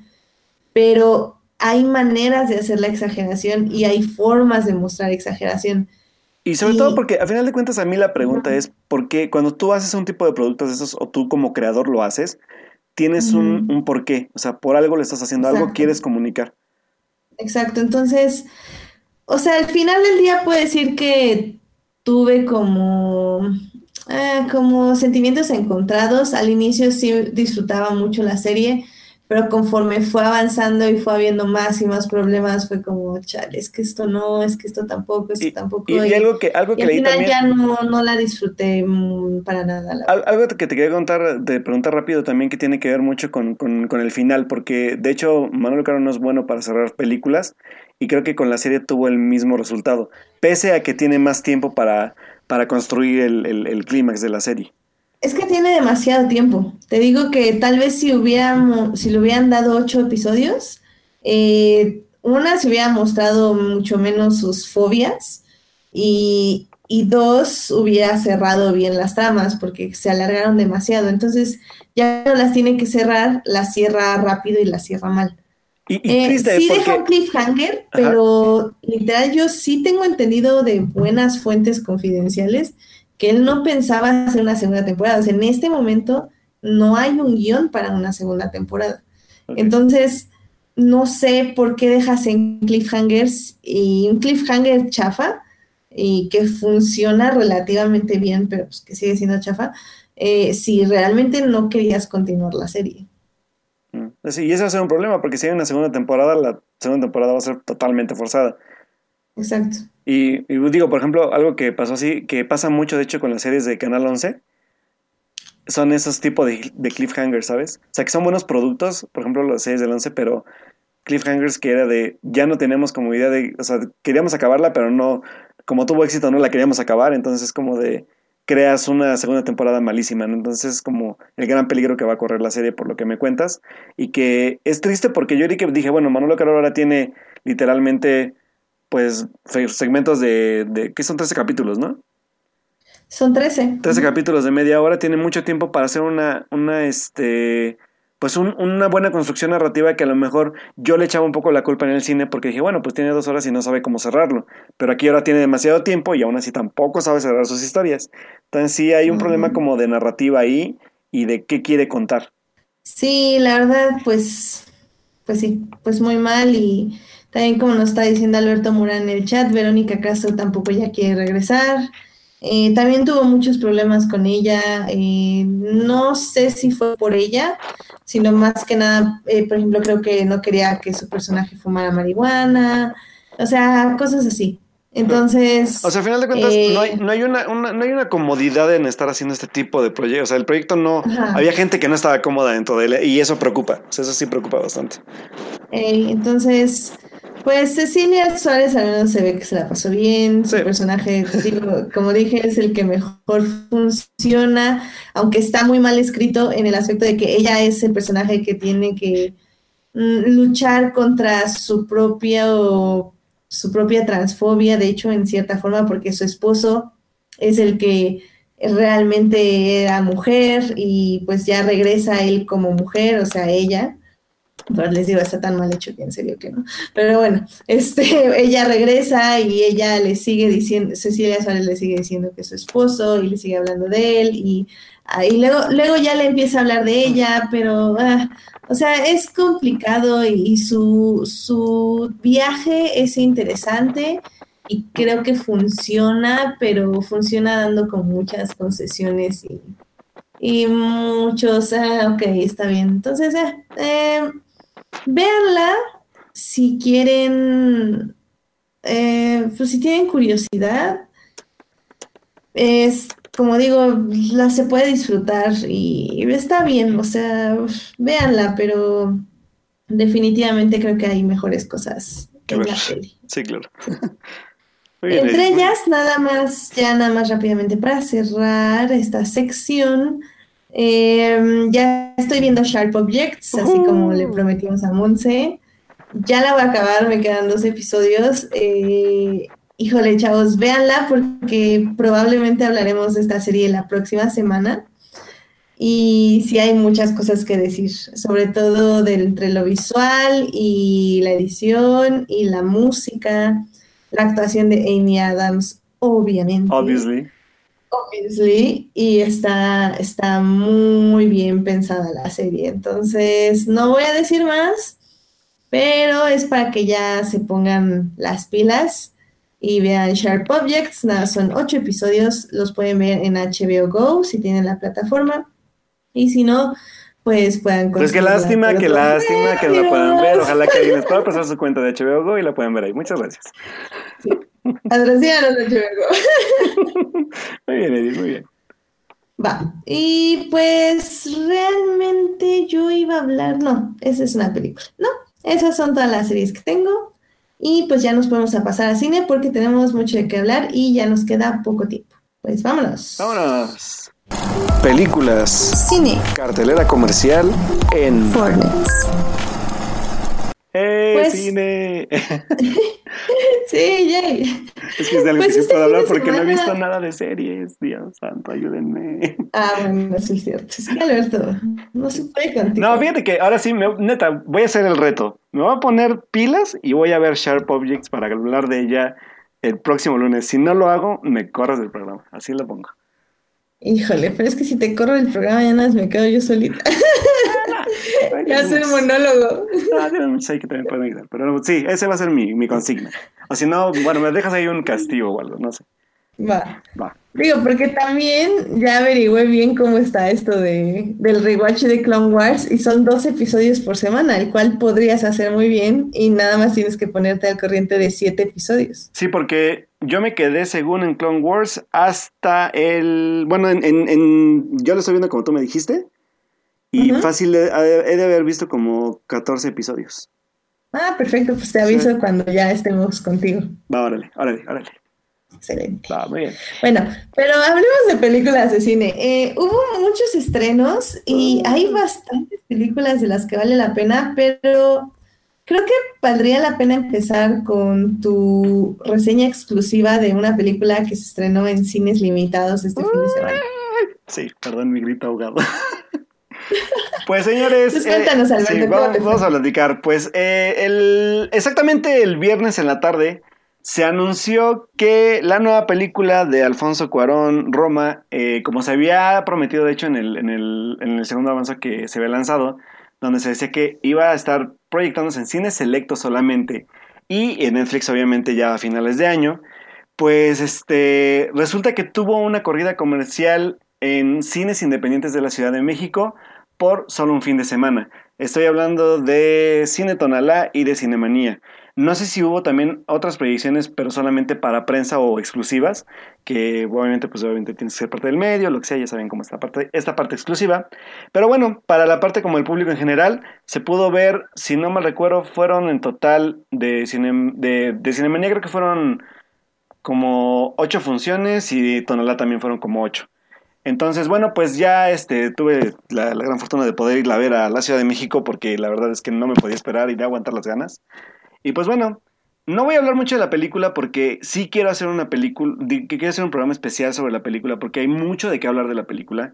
Tiene muchos elementos, más allá de toda la parte de producción, este, tanto visual como sonora, que la parte sonora está cabrona, eh, y de la historia en sí habla también como mucho de, como que es un Cuarón enfocándose de nuevo, como lo hizo en Y tu mamá también, en como una crítica de clases sociales y sobre todo pues de, de, lo que es nuestro país, ¿no?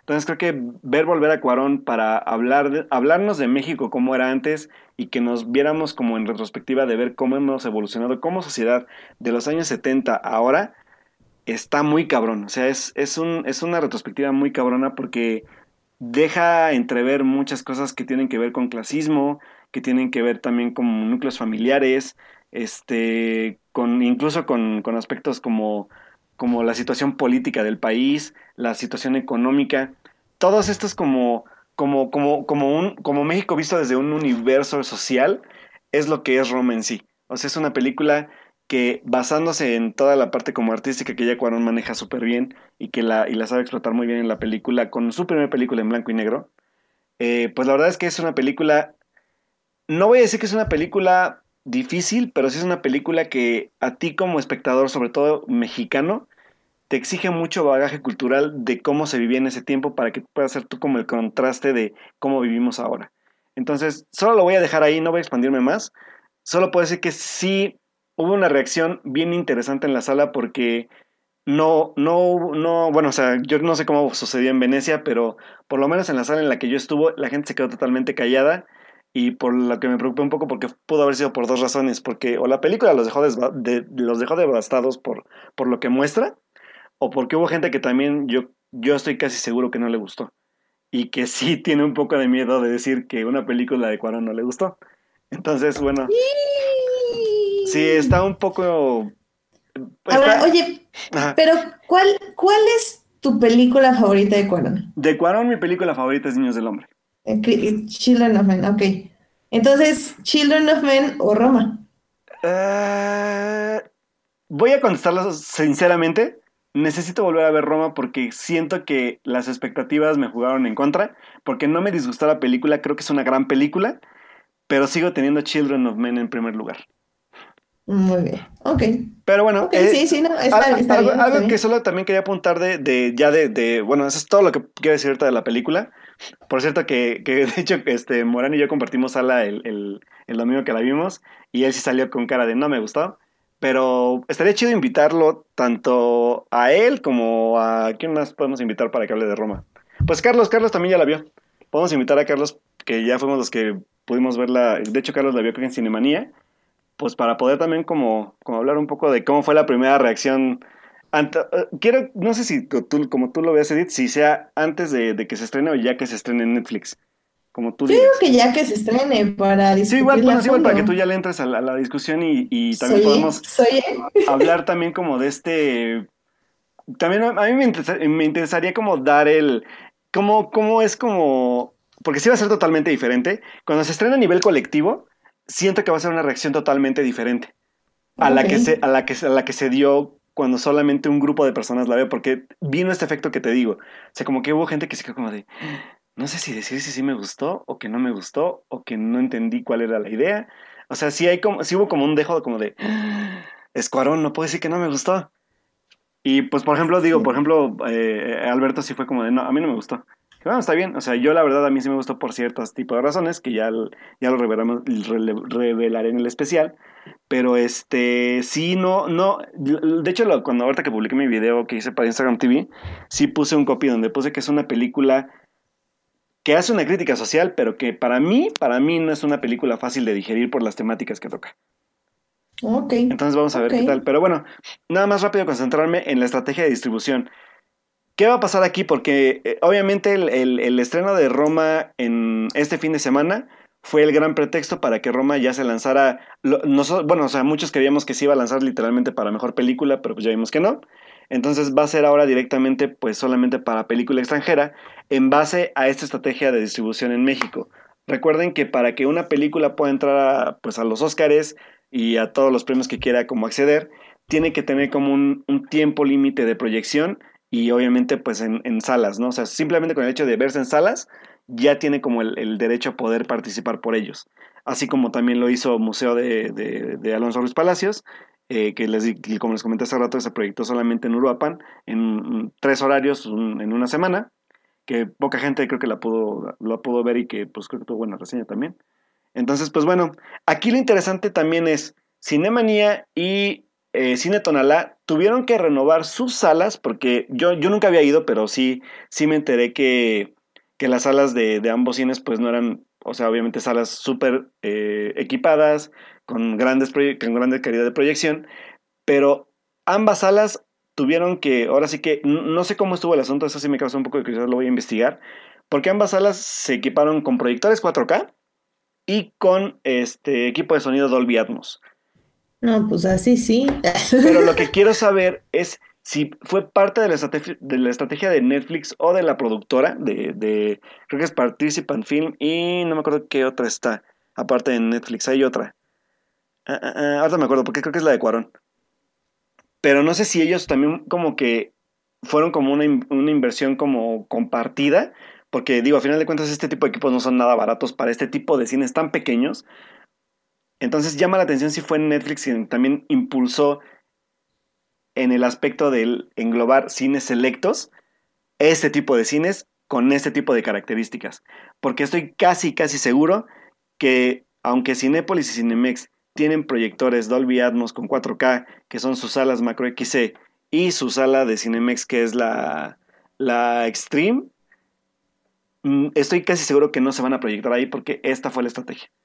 Y porque aparte así, viendo la parte como estratégica del boca a boca, gente que la ve solamente como en un sector pequeño y, e impulse como la espera para Netflix, creo que esa fue la gran estrategia. Así que vamos a ver, todavía yo, yo, siento que puede que todavía haya como un, un segundo como retome de proyecciones, pero igual tanto en Tonalá como en Cinemanía, no en, no en otros cines, para que haya más gente que la pueda ver y continúe como este boca a boca.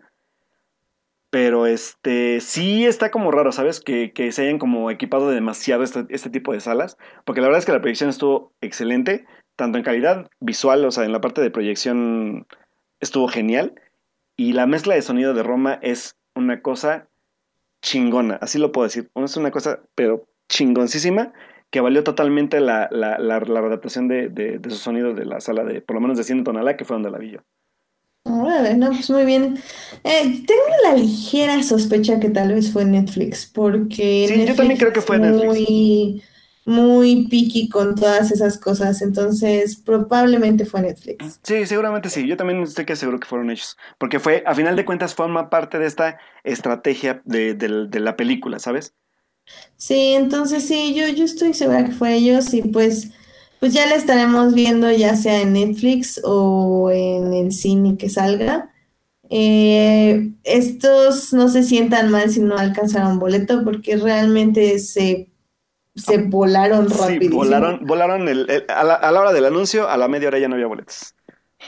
y la verdad, pues son salas muy pequeñas, entonces no, pues no, no, la verdad yo no tengo tanto interés en ver Roma, entonces en expectativas a mí me va bien, entonces yo no, tenía ni siquiera las ganas de comprar el boleto, pero pues ya la veremos cuando salga y claro que la discutiremos aquí y tal vez hasta con invitados más especiales que nuestros invitados especiales. Entonces, pues a ver qué pasa. Sí, muy bien. Eh, pues, Edith, Edith, tú ya viste una película que yo quería que vieras. Eh, sí, fui a ver eh, Los Adioses. Eh. Sí, nada más que, ay, Alberto, yo, esperaba otra cosa. Salí como súper triste. Sí, yo y digo, eh, Los Adioses básicamente se estrenó este, pues este fin de semana como oficialmente. Eh, como ya les dijo Alberto, es una película dirigida por Natalia Beristein. Em, a ella la pueden este, ubicar por películas como eh, pues básicamente no quiero dormir sola. bueno, es que eh, por ahí igual este Carlos hizo un texto de también más allá de la dirección. Eh, también tiene mucho trabajo tanto de eh, como de ¿cómo se llama esto Edith? de elección de cast, ¿cómo se llama? Sí, de ella hace casi siempre este es un casting director. Casting director, exactamente. Ajá, exacto. Eh, y bueno, pues también, por ejemplo, estuvo en la, estuvo dirigiendo episodios de Luis Miguel, la serie, por si no sabían. Ah, mira. Eh, sí, estuvo dirigiendo, entonces es una directora que sabe bastante sobre, sobre todo métodos de actuación y así, por lo que estoy viendo. Eh, también curiosamente en Los Adioses actúan dos actores, está, ay, perdón, está Karina Gidi, y este Daniel Jiménez Cacho. Eh, bueno, ellos dos curiosamente los vamos a ver en octubre en una serie de Amazon y también van a hacer el papel de esposos, pero eso va a ser otra cosa completamente diferente. Entonces, a mí me llamó la atención porque yo ahorita los estaba viendo por esa serie, pero pues ahorita ya no adioses, pues fue, es una dinámica muy, muy diferente y obviamente las actuaciones también son muy diferentes. Bueno, eh, pero bueno, para quienes no sepan, la película trata sobre la vida de Rosario Castellanos, como ya nos había dicho Alberto la semana antepasada. Y pues básicamente es su vida, pero es su vida desde el punto de vista de su relación con esta persona interpretada por Daniel, Daniel Jiménez Cacho, que se llama Ricardo. Eh, básicamente es desde que lo conoce hasta que ya ella es adulta. El asunto aquí y es que no es una manera lineal de explicar la historia.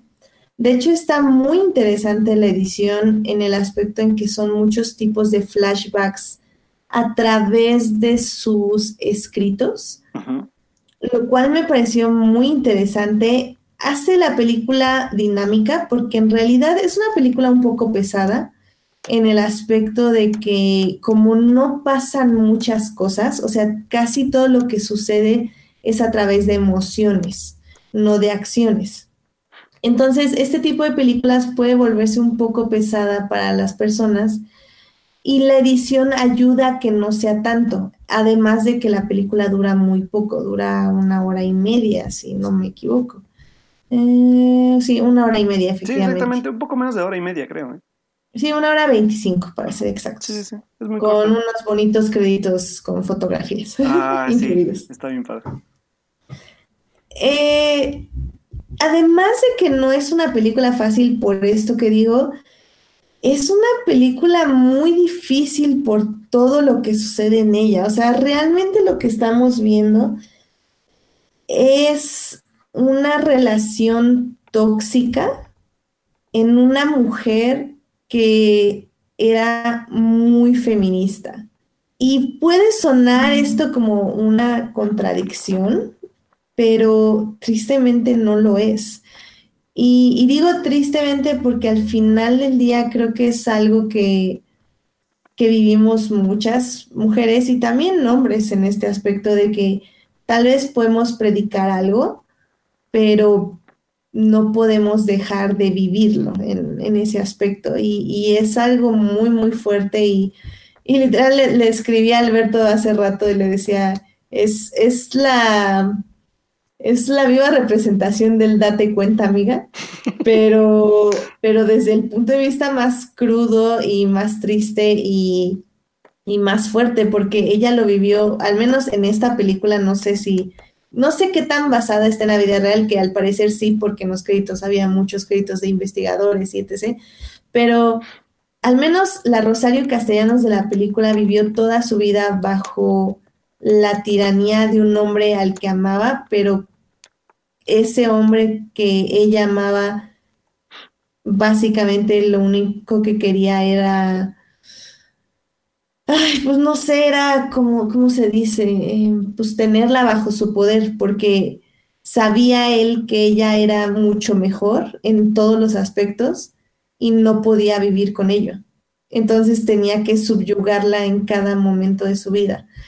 Y ver eso es es muy fuerte, o sea, llegó un punto en el cine que yo estaba así como, es que ya no puedo ver esto, o sea, porque Natalia Beristain lo hace de una forma muy, muy, muy, muy inteligente, que es hacerlo de una forma sutil.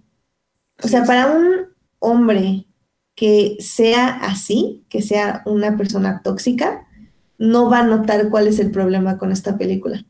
Y una persona que haya vivido eso, también, bueno, y que sí esté viviendo eso, probablemente tampoco lo va a notar, porque va a pensar que es una relación normal. Entonces, para personas como yo que podemos como identificar este tipo de conductas, es una tortura, porque nadie nunca dice que eso esté mal, ni ella ni él. O sea, ella al final un poco sí logra salirse y creo que lo logra con la última escena, eh, como explicar un poco como esta libertad que logra, pero a qué costo lo logra también. Entonces, ah, Dios, es, está, está muy fuerte la película, Alberto. Yo no estaba preparada para, Para eso. eso. Sí, sí, no, sí. Está, está fuerte. Ah, y te digo que hubo algo bien chistoso cuando, cuando, cuando le preguntaron en el QA de, de, de la proyección acá en Puebla, de, antes de- del estreno, que alguien le dijo, ¿qué te dejó Rosario Castellanos al hacer la película, no? Y literalmente y honestamente lo dijo, una ruptura amorosa. Porque hasta que no ves una historia como esta, no te das cuenta que tú estás involucrado en una historia parecida, ¿no? Sí, sí, sí. Entonces creo que también eso es un poco fuerte, porque al final de cuentas la forma en que también tú como creador logras conectar con los personajes y ver o darte cuenta, amigo o amiga, de lo que estás viviendo y que puedes hacer algo para cambiar lo que a lo mejor ese personaje en la vida real no hizo, está como muy cabrón, o sea... Aparte, creo que no sé si, si- lo- lo- creo que sí lo había dicho ese día, pero Jiménez Cacho tiene como, como un este, como un, como una peculiaridad para poder interpretar este tipo de personaje, ¿sabes? O sea, este Ujú. personaje ya lo vimos aquí, como dices tú, es más sutil, pero ya lo habíamos visto, por ejemplo, en Arráncame la vida, y que es mucho, mucho peor de lo que se ve aquí. Ah, ya, la verdad, borré de mi mente Arráncame la vida, no me gustó para nada la película. Pero bueno, no, a final de cuentas es un, es un ejemplo del, del, Ajá. ahora sí que del clásico macho mexicano, ¿no? Claro, claro, Entonces claro. es como el personaje muy parecido y que a final de cuentas aquí, lo interesante aquí también es que es como una lucha también intelectual, ¿sabes? Ah, más allá también Sí, de, sí, más allá también del- de, la parte como de la violencia literalmente género psicológica que, que- que vive este Rosario, también tiene que ver mucho con esta dinámica de tú no puedes ser más inteligente que yo, tú no puedes hacer más cosas que yo, ¿cómo puede ser posible que yo sea como tu segundo cuando yo que soy el hombre tengo que ser el primero dentro de todo? Y por ejemplo, hay, hay una escena muy, muy clave en, en ese aspecto cuando, cuando, este, cuando él acompaña a recibir un premio que le dan, creo que en Oaxaca, No, en Chiapas. en Chiapas, perdón, y que este, y que literalmente ya cuando se empiezan a pelear, él le dice, ¿qué no me ves? Estoy aquí al lado de ti, ¿qué más quieres de mí, no? Entonces es como de, ¿qué te pasa, tipo? O sea, no manches. Sí, la verdad, está muy fuerte. O Sí, sea, es yo, muy fuerte, yo no es una película. esperaba, yo esperaba, no sé qué esperaba, pero yo no esperaba esto. Muy devastador de ver esta Sí. película y, y sí, o sea, híjole, chavos, sí, o sea, váyanla a ver, está, está, es, es buen- una buena, no creo que sea una gran película No, en el aspecto de que, o sea, le falta algo para hacer una gran, gran, gran sí, película. claro, claro. No sé qué es en este momento, tal vez tendría que volverla a ver, pero creo que al menos sus actores sacan del, en el guion lo que tienen que sacar y lo hacen muy bien. Al- Algo que, que, que sí lo mencioné cuando la vi, eh, que sí te, sí te conté también, esta como dualidad de, de, de, de cuando hacen el personal, bueno, cuando te... Es que más bien es como dices tú, estos flashbacks, porque hay veces que el flashback no es fácil como de hacer, como dices tú, o sea, a menos que sea un recurso muy importante, Sí, pero la forma en que actúa tanto Karina Guidi como Jiménez Cacho de adultos, el reflejo que hay en los personajes jóvenes, que este es Aía y el otro es un Tavira, pero no me acuerdo cómo se llama. Mm, No sé, entendí. en Tesaí, en Tesaí ya no se nota tanto porque sí Tessa es un poco más. Es, es como un- es como una chava que todavía le, le, le- le- falta trabajar un poco la parte de como dramática. Pero, por ejemplo, eh, este, el que hace la versión joven de- del personaje Jiménez Cacho, neta, yo me quedé sorprendidísimo cuando hacen la primera comparación, cuando están este, en la La cama y, cama, ¿no? y- y- leen lee, lee uno de sus poemas. Los manerismos, la forma de hablar y hasta los gestos son casi idénticos. Y tú dices, wow, o sea, eh, la forma que tienen que estudiar los actores a su otro yo, porque de hecho ella, ella nos dijo, o sea, yo tuve que encerrarlos a ellos tres meses en un taller, bueno, bueno, o sea, más bien los puse a tallerear en un, en un, como en un tipo como de estudio de danza, creo fue, para que entre ellos vieran cómo hablaban, cómo se comunicaban, para que la diferencia entre, entre personajes, obviamente, son diferentes edades y sí tienen como cosas diferentes, pero la forma en que se expresan y la forma en que gesticulan tenía que ser casi como, como, ¿cómo decirlo? Como en un, Un reflejo. un reflejo o una parte como orgánica, en que se viera, en que no se notara esta diferencia de que son Mm, otra persona. ¿sabes? O sea, es que ese es, ese es un trabajo, como dices tú, a final de cuentas, creo que sí pega mucho en la parte del trabajo actoral que lleva también, bueno, en la parte de casting que lleva Natalia, se nota también un poco aquí, ¿no? Y cómo lo trabaja. Sí. Sí, está, es muy impresionante. Creo que tiene varios factores a favor la película. Como digo, creo que no es una súper muy buena, buenísima película. O, o tal vez sí, es que, ¿saben qué? O sea, tal vez la tengo que ver porque sí me chocó muchísimo. O sea, la verdad no esperaba algo tan, tan fuerte. Es, Entonces, es, es que es una película fuerte, pero dentro de toda su, de toda su, de su, to- más bien toda la temática fuerte, creo que es una película que lo que me gusta a mí es que no, no busca ser grandilocuente. Es una película que sí es totalmente íntima. Es una película muy Sí, íntima. sí, sí. Sí, no busca darte una lección. O sea, es como, ¿es esto? ¿Esto fue así? Ajá, exacto. Ella, Y ella, o tú sea, toma lo que quieras tomar de es. esto. sí, sí, sí. Sí, Sí, ellos eran así y así era su relación sobre todo. Ahora sí que analízala, ve si tú no estás cayendo en este tipo como de, de acciones o de actitudes y de cómo a final de cuentas les los termina afectando a ellos, ¿no? Claro.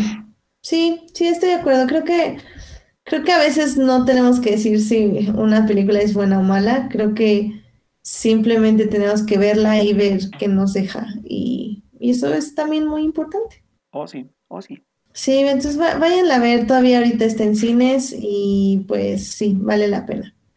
Am, otro estreno de la semana que me gustaría hablar rápidamente es una película donde tienen que quedarse en los créditos finales porque tienen que aplaudir ¿Y básicamente. no es de Marvel?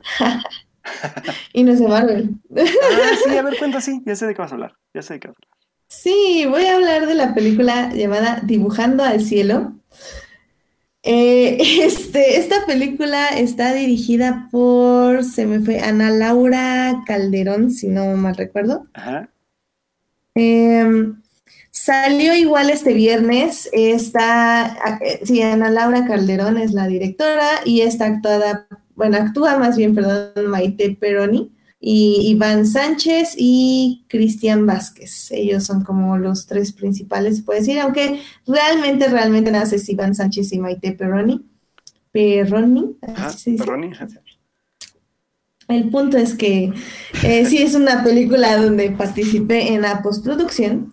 Uh, Eh, miren, o sea, es una comedia romántica, así ya así se los, se los pongo de esta manera, pero curiosamente es una de las películas que menos me molestaba volver a ver, porque obviamente la vi como siete veces. Este, en el aspecto de que me gustó mucho lo que hizo Ana Laura con esta, esta historia de amor. Eh, ella tiene los clichés y tiene los clichés evidentes de, de cómo se conoce la pareja ideal, eh, cuál es su primer problema, etc, etc. Pero casi siempre lo que me gustó mucho en la película es que ella casi siempre les da una vuelta de tuerca. ¿En qué aspecto? En el aspecto de que, mm, no sé, por ejemplo, ah, o sea, sé que no importa mucho si les doy spoilers, pero mm, no sé, o sea, uno piensa que es, eh, pues sí, se enamoran en medio de la nada, por ejemplo, se encuentran de pronto y etc. Y eso lo hace de una manera bonita, donde esta chica pues tiene que básicamente como superar su timidez de cerrarse en el mundo y empezarse a abrir con este cuate. Y luego pues tú piensas que este cuate la está engañando, pero no es cierto, nada más está platicando con una jefa y ella lo sabe, o sea, esa- ese no va a ser el punto de crisis. Entonces te da como estos varios como hints de, de, ah, ya sabes por dónde va, ah, no, pues no, no es esto, sino que va a ser otra cosa. Y eso funciona muy bien, además de que esta pareja inicial, que es esta Maite que interpreta a Sofía, y Iván que interpreta a Raúl, este, la verdad es que tienen muy buena química los dos, funcionan muy bien en la pantalla, así si son personas muy románticas, inmediatamente en cuanto ellos dos comparten este, pantalla, los van a shipear, porque Mm. funcionan muy bien. La cinematografía está muy bonita, o sea, está sencilla, pero está muy bonita. Obviamente la corrección de color es increíble. No porque Obviously. la haya hecho mi jefe, pero este, funciona muy bien. Pero tengo un grave problema, porque como digo, a mí me gusta mucho la peli, la vi siete veces, eh, la he disfrutado un buen, pero existe un grave, grave problema con esta película. Y este grave problema se llama el personaje de Gerardo, que si han visto los pósters, creo que el póster principal no lo es así, pero el segundo póster y el tercero sí, como que, em, ¿cómo se dice? Como, como que te, enseña como que hay un triángulo amoroso, el cual no existe durante la película, pero pues ustedes saben pósters.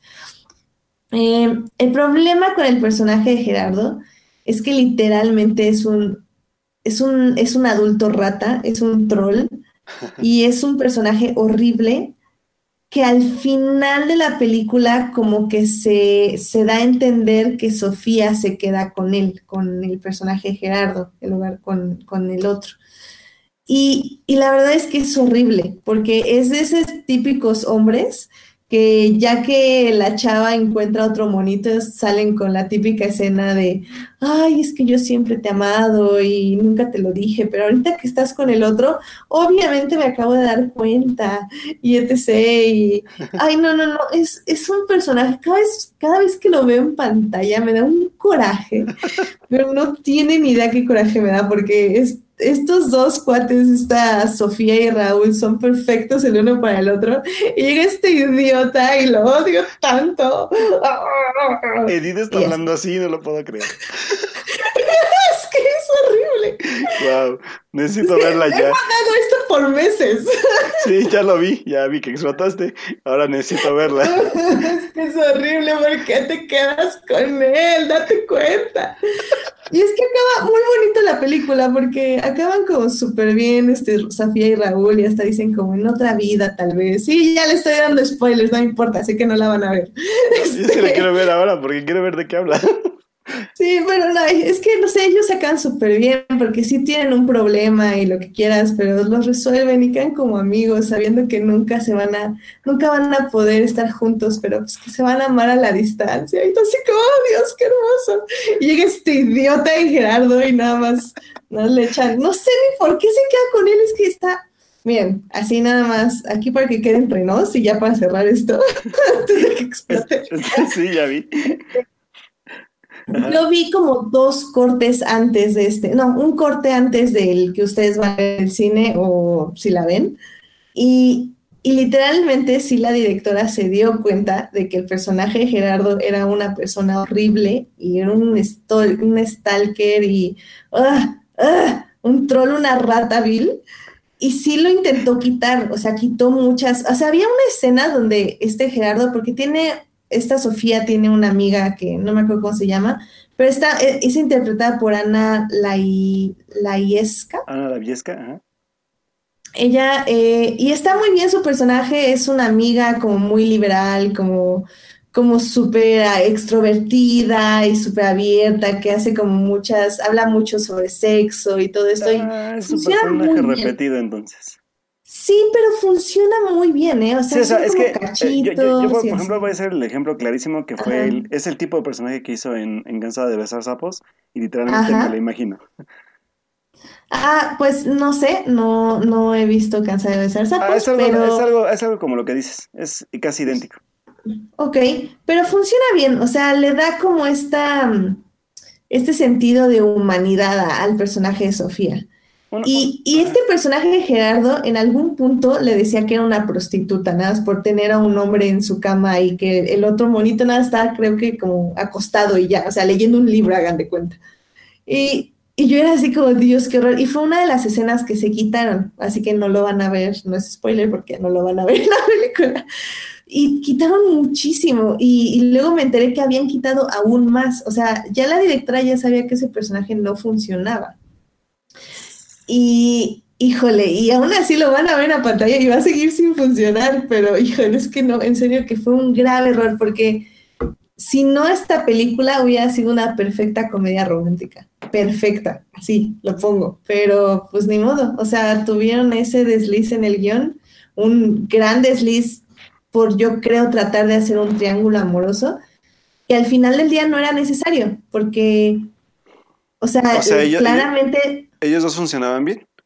Ellos dos funcionaban bien, la crisis que tienen funciona muy bien y al final del día la resolución que tienen los dos funciona muy bien y si Sofía se quedaba pues sola, se podría decir al final, funcionaba muy bien porque ya tenía como a su familia de su lado. Entonces, o sea, para nada podíamos, podíamos borrar al, al este Gerardo tipo y la película hubiera funcionado perfectamente. Y pues ya, ese fue el coraje que me estuve guardando Ah, meses. pregunta, ¿estrenó o apenas va a estrenar? Porque la estoy buscando en cartelera y no la encuentro.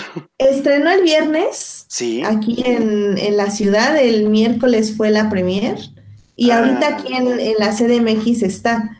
No sé cómo se vaya a empezar a distribuir a provincia. Sí, pero- porque a lo mejor fue estreno limitado porque acá, por ejemplo, no llegó. Es de videocine, entonces va a llegar. Ah, O no, entonces sí, ajá. A lo mejor sí va a sí, ser como de ya. que llega, llega. O sea, eso, don't worry.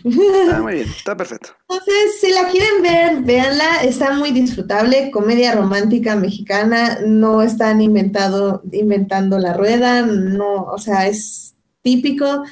Puede salir un buen fanfiction de ahí, cámbienme el final porque el, el final está muy bonito y hasta yo les daría una secuela donde Sofía y este chavo se vuelven a encontrar y se enamoran de nuevo.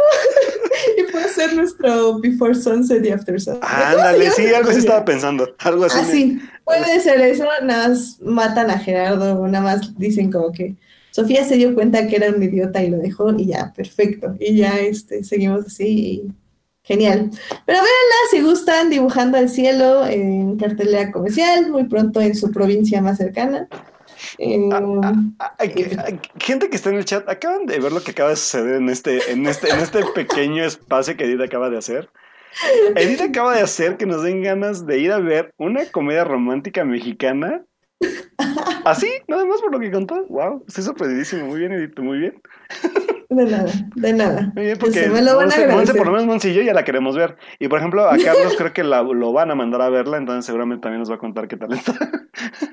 Sí, sí, sí, o sea, cómense palomitas, ustedes tranquilos, Sí, o sea, nada, nada del otro mundo, pero funciona muy bien, tienen muy bien la química y todos matemos al personaje de Gerardo en nuestras mentes y ya. Muy bien, me late. Y se quedan y aplauden en mi nombre, cuando salga mi nombre. Va. Ya lo hice una vez, puedo hacerlo otra vez. Excelente. Muy bien. Eh, pues, ¿tienes alguna otra película, Alberto? Sí.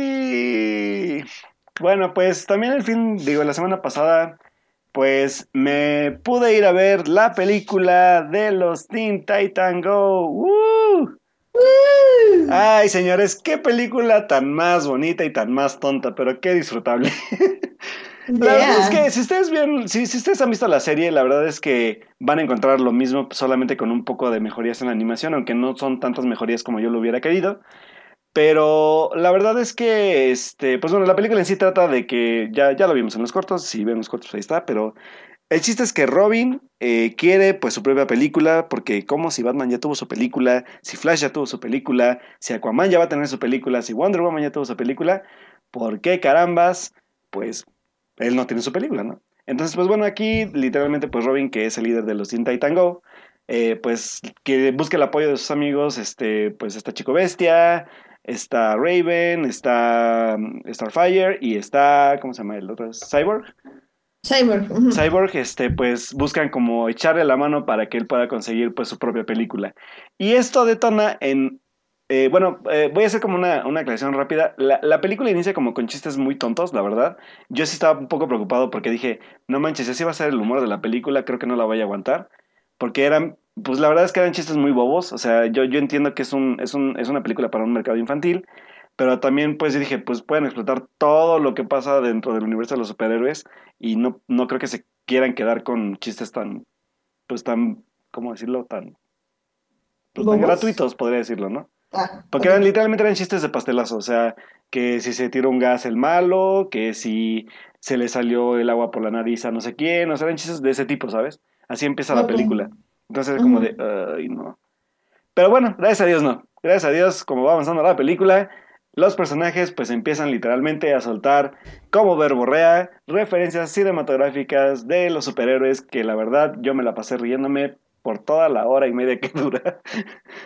Es que la verdad es que la, la película es también, o sea, no son chistes también como muy elaborados, pues son totalmente atinados, o sea, son, tienen como un, timing muy, muy, muy, atinado. Y la verdad es que yo solo les recomiendo que la vayan a ver, para- porque no, no les quiero quemar ningún, este, si no la han visto no les quiero quemar ningún chiste, pero todos los chistes tienen que ver tanto con el universo de, no solo de Marvel, sino de, digo, no solo de DC, sino también de Marvel. De hecho, por ahí ya se había hecho el spoiler de que estaba ahí Stan Lee, y ya no se los voy a arruinar, porque ya estaba ahí casi, casi repetido en mil páginas. Pero también tiene algo muy interesante en la historia de, de, de Robin que tiene que ver con, con el... a- es, es como un tipo como de, de mensaje, como de moraleja que tiene que ver con el lugar al que perteneces. Eso está muy bonito para los niños. O sea, se me hace como bastante interesante como de, de cómo buscar tu lugar en, en el mundo, ¿sabes? O sea, si tú ya tienes un grupo de amigos, pero a final de cuentas, pues como buen ser humano, buscas como ser el mejor, ser el más cool, ser el más todo, cuando a final de cuentas, pues al lado tienes a toda la gente que te apoya, ¿no? Es como la gran moraleja que me gustó, cómo la llevan y también cómo, cómo hacen partícipes a los personajes que literalmente todo, todos los Teen Titan Go, a excepción de Robin, se convierten en secundarios, pero logran embornar bien también en la aventura que van a llevar. Y eso sí, el villano es súper predecible, lo ves desde los primeros 10 minutos, pero la verdad es que la película ese no es su chiste, sino más bien es ver con qué creatividad explotan referencias súper, súper hilarantes. O sea, ay, es que hay una que, sí, neta, yo sé que los vas a reír, que tiene que ver con una película de una casa de animación muy, muy, es un clásico casi casi, que es literalmente una parodia de, de, de esa película que les va a sacar. Yo, yo neta, yo era, yo y una chava que estaba atrás de mí con su, creo que era con, con su hermana o con su mamá, no me acuerdo. Estábamos pero botadísimos de la risa y sobre todo porque son películas que, que nos marcaron a nosotros como generación, como somos de la generación, y los niños era como de, jajaja, ja, ja, sí, pero no entendimos tanto la, la, la referencia, ¿sabes? Pero sí tiene cosas muy, muy, muy buenas. Eh, por ahí hay un, este, arriesgue con los juegos de, tiempo que está cagadísimo. O sea, yo neta sí me reí bastante. Y que al final de cuentas es una película que dije, bueno, pues o yo no esperaba ver ni, ni una película tamaño Pixar, ni una película tamaño guion para Oscar. Es una película simplemente para divertirte. Si te gustan los cómics y los superhéroes, te vas a reír un montón. Así que si quieren relajarse incluso un rato de un día estresante o algo, es, es creo que la película perfecta, si son sobre todo tañoños como yo, ¿no? Entonces, es una, es una película muy bonita, muy divertida. Por ahí tiene un, este, creo que ya varios también ya lo vieron, pero tiene una escena post créditos bastante, que me deja como duda de, de cómo va a ser ese concepto, porque estoy un poco preocupado que lo quieran como llevar ya al, al como extenderlo más, más allá de la parte de animación, como darle una, una publicidad gratuita a la, a live action de Teen Titans, que espero que no sea así. Pero pues la verdad es que está, está muy bonita, la neta la disfruté mucho, me la pasé genial. Así que si ustedes quieren divertirse eh, a costa de los superhéroes, pues vayan a ver Teen Tit- Teen Titans Go, la película. Básicamente entonces van a ver los adioses, luego salen y eligen entre Teen Titans o Dibujando al Cielo. Sí, totalmente para que se les quite un poco la depresión. Ah, ya sé, ya sé. Sí, sí, pues suena muy bien. Eh, yo la traté de ver porque la estuve buscando eh, para verla justo después de Los Adioses, pero ya no estaba en inglés, ya solo estaba puras en español, entonces pues ya, ni modo, me saldré acá- cuando acá- salga. acá- que salgan otros medios. Acá raramente no llegó en inglés, pero la verdad es que el doblaje no está nada mal, es el, el doblaje original de Cartoon Network, entonces yo como ya yo la he visto así, no me afectó para nada y pues se disfruta igual, la verdad. O sea, no creo, bueno, sí puede que cambien algunas cosas, pero casi no usan como, como mexicanismos, está muy ad hoc a lo que venían haciendo en el doblaje de, de televisión, entonces está súper bien también en ese aspecto. Hashtag no vean películas infantiles dobladas ya, ya, ya, ya, ya, infantiles dobladas, ya, bye. Es un gran hashtag. Pero sí, suena muy bien. Vamos a verla. Yay. Como, como dice Julián en el chat, dice, cuando Edith dice yum yum, es que sí la verá. Sí, sí la voy a ver. Y al parecer vendo muy bien películas. Es que, en serio, que no saben desde cuándo quería hablar de Dibujando al Cielo. En serio. No, no tienen idea. La he visto tantas veces, me sé los diálogos. Si quieren, los la vemos todos juntos y les digo todos los diálogos. Ah, Qué. Ay, ya sé, es que me, obsesiona esa película. Es que es un gran fanfiction. Puedes sacar un gran fanfiction ahí. Pero bueno, ya nada más para cerrar ahora sí, este, al menos de que Alberto tenga una última película, yo nada más les quiero decir rápidamente que caí en Tumblr y eh, en la obsesión de Tumblr de la semana Y este, en Netflix salió una película llamada To All the Boys I Have Loved Before. Eh, para todos los chicos que he amado, creo que se llama en español, o sea, es literal la traducción del título en inglés.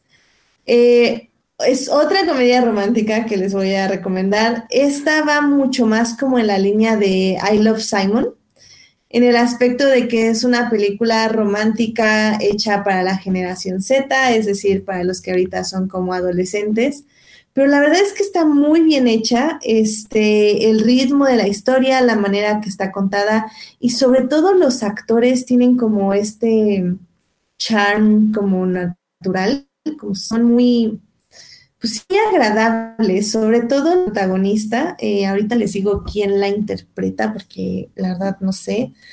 Em, la chica, la actriz se llama bueno, para empezar, está dirigida por Susan Johnson.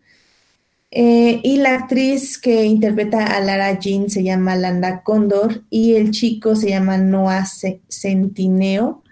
Eh, Susan Johnson ha dirigido no muchas películas, por lo que veo nada más tiene una película en su haber que es Carrie Pilby, pero sí ha sido productora de varias películas desde el 2000, entonces al menos de producción sí tenía bastante experiencia. Eh, como digo, es una película muy sencilla, contada de manera muy bonita, tiene un muy buen ritmo, muy bonita corrección de color. Eh, justamente como la, eh, la moraleja está muy bien, que es justamente como, como aprendemos a dejar entrar personas a nuestras vidas. funciona muy bien para los adolescentes, creo yo.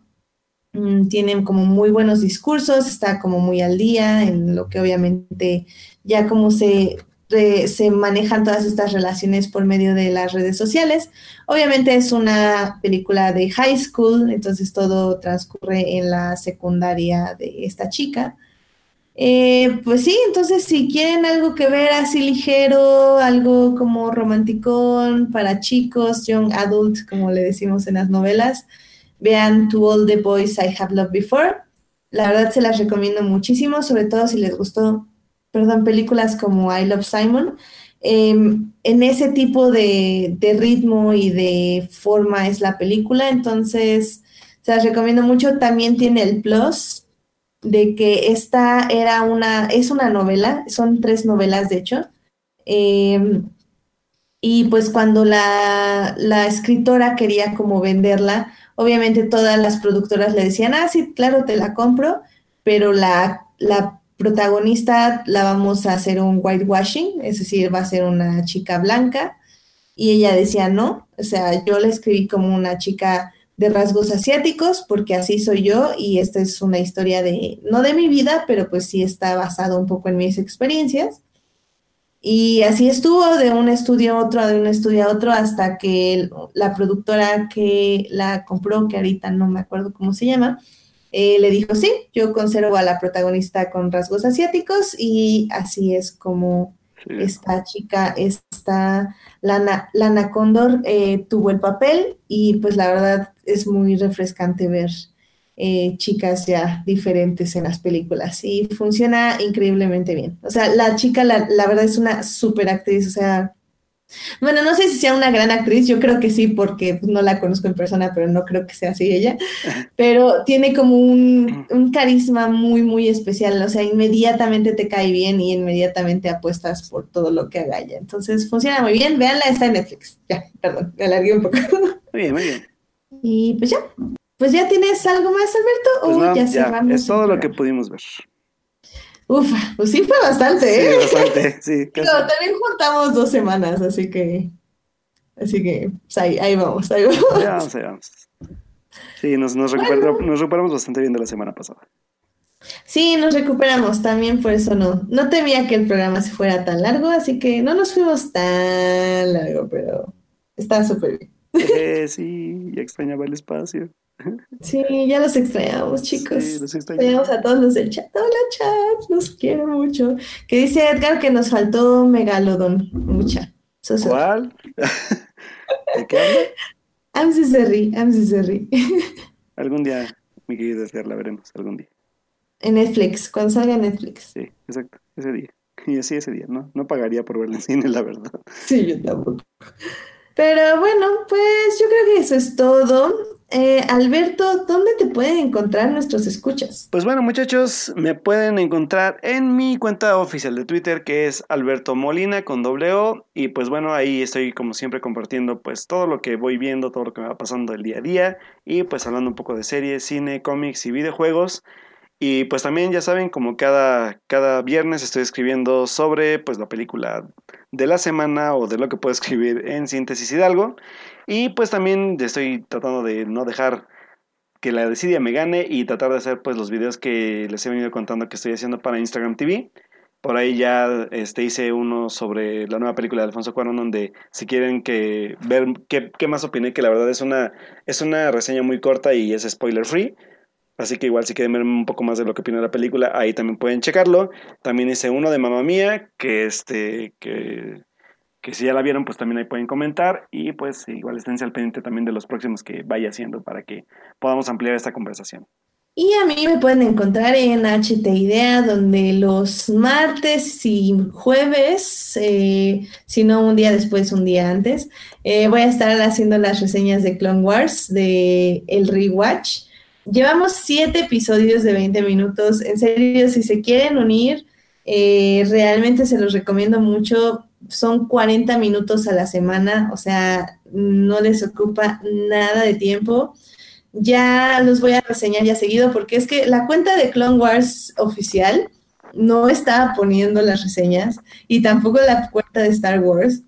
Entonces me dediqué a stalkear a ver quién era quien estaba escribiendo los artículos y ya la encontré en Chava, ya la sigo en Twitter y ya básicamente ella, sí está poniendo las reseñas cada vez, de hecho hasta las pone antes, como que dice, ah, ya, hice el artículo, aquí está, y a ver cuándo lo pone la cuenta de, de Clone Wars o de Star Wars oficial. Entonces básicamente le vale. y ella está haciendo su rewatch, igual que yo. Entonces ya obviamente ya lo voy a hacer desde su cuenta de ella, porque ella sí está poniendo los artículos. Muy bien. Y qué capítulo sigue. Entonces yo también los voy a estar poniendo. Voy a poner una breve reseña en Twitter y luego expando mi reseña en Anchor. Ahí pueden escuchar mis reseñas anteriores. Entonces únanse al rewatch de Clone Wars, en serio, no se van a arrepentir. Es una gran, gran, gran serie independientemente que les guste Star Wars o no, hay, ya lo he dicho y lo he dicho muchas veces, ya está, me autoinvité a otro podcast para hablar de ella. Saludos, crónicas del multiverso. este, sí, no, este, pero les digo, habla mucho de política, de cosas sociales, de cosas económicas y sobre todo de cosas internas, de lo que va de nuestra relación con nosotros mismos y con otros. Obviamente todo esto en el universo de Star Wars. Entonces, únanse los martes y jueves conmigo para ver la serie. Llevamos siete episodios, incluyendo ya la película. La incluyo como tres episodios, la película. Entonces, son cuatro episodios más la película. Únanse a Mirwatch. Aquí estoy esperándolos. muy bien. Eh, pues muchas gracias por acompañarnos en esta transmisión a quienes nos acompañaron en vivo. Estuvo Julián García, estuvo Monse Bernal, estuvo Carlos Ochoa, Alberto Morán y también estuvo Edgar Pérez. También en, en Twitter nos estuvo acompañando este... Estuvo Dan Arellanos. Club para Alberto, exactamente. Dan Arellanos, es que no, no frulaban mis pestañas. Dan Arellanos, también un saludo a este, se me acaba de Julián. Y Julián. No, este, este. Ah, Rosales, ¿cómo te llamas? Jaime Rosales. Jaime, saludos, Jaime.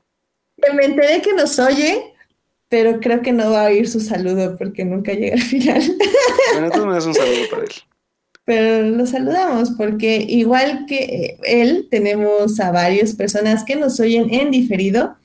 Entonces, saludos a Jaime Rosales que nos escucha en diferido. Y también muchas gracias a todos los que nos oyen durante la semana, justo en Heartis y en iTunes. Recuerden que este programa, programa estará disponible ahí a partir del miércoles en la noche.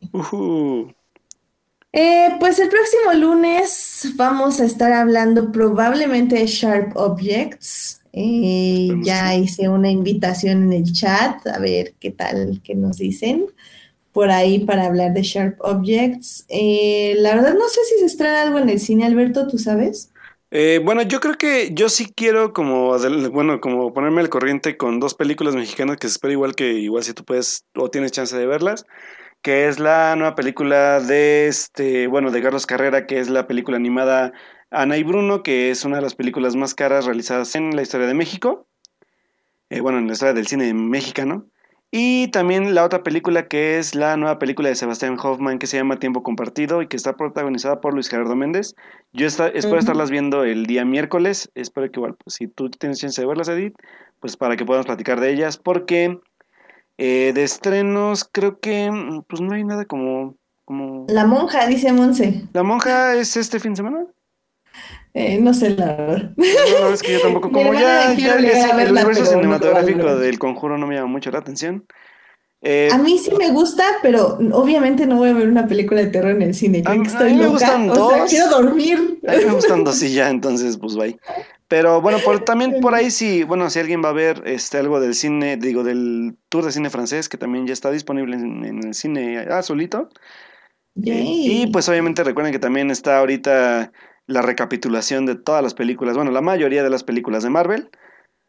Eh, Por eso también creo que se estrena una película que yo he visto que lleva años en, internet que se llama Alpha. Mm, creo que esa ya salió. ¿Ya salió? ¿Fue este fin de semana? Ah, pues creo, bueno, creo que también está ahí. Y por ahí también, este, pues, se va a celebrar lo, bueno, se supone que ya fue el Día del Cine Mexicano, y también va a haber un como ciclo pequeño donde van a retomar no solamente películas un poco recientes, sino también clásicos como eh, Un lugar sin límites, también va a estar... Dos tipos de cuidado. Va a estar dos tipos de cuidado. y por ahí he visto también otra que es como de... de, de, ah, también va a estar Rojo Amanecer. Rojo Amanecer también. No, dos tipos de cuidado. Más porque como que vi que estaba restaurada, entonces, mm, a ver. Ah, pues habrá que ver, sí. Acá ya, ya, vi, ya vi los horarios y sí, sí conviene verla. Pues muy bien, pues está también eso, así que pues ahora sí que hay mucho que ver en el cine, la verdad. Entonces, pues yo por lo menos sí voy a comprometerme a ver este Ana y Bruno, que de hecho tengo, es como una deuda pendiente conmigo mismo, de ver Ana y Bruno porque tengo una historia con esa película. Y pues tiempo compartido porque la verdad es que, pues sí, este, sí, sí me llama bastante la atención la película. Yo intentaré ver tiempo compartido porque tengo acceso a algo y puedo verla. Ok, muy bien. Muy bien. Muy bien, muy, bien. vale. Pues gracias por escucharnos, chicos. Nos oímos el próximo lunes a las 9.30 de la noche en vivo. Que tengan una linda semana. Bye, Edith. Cuídense, chicos. Gracias. Bye, Alberto. Bye, chicos.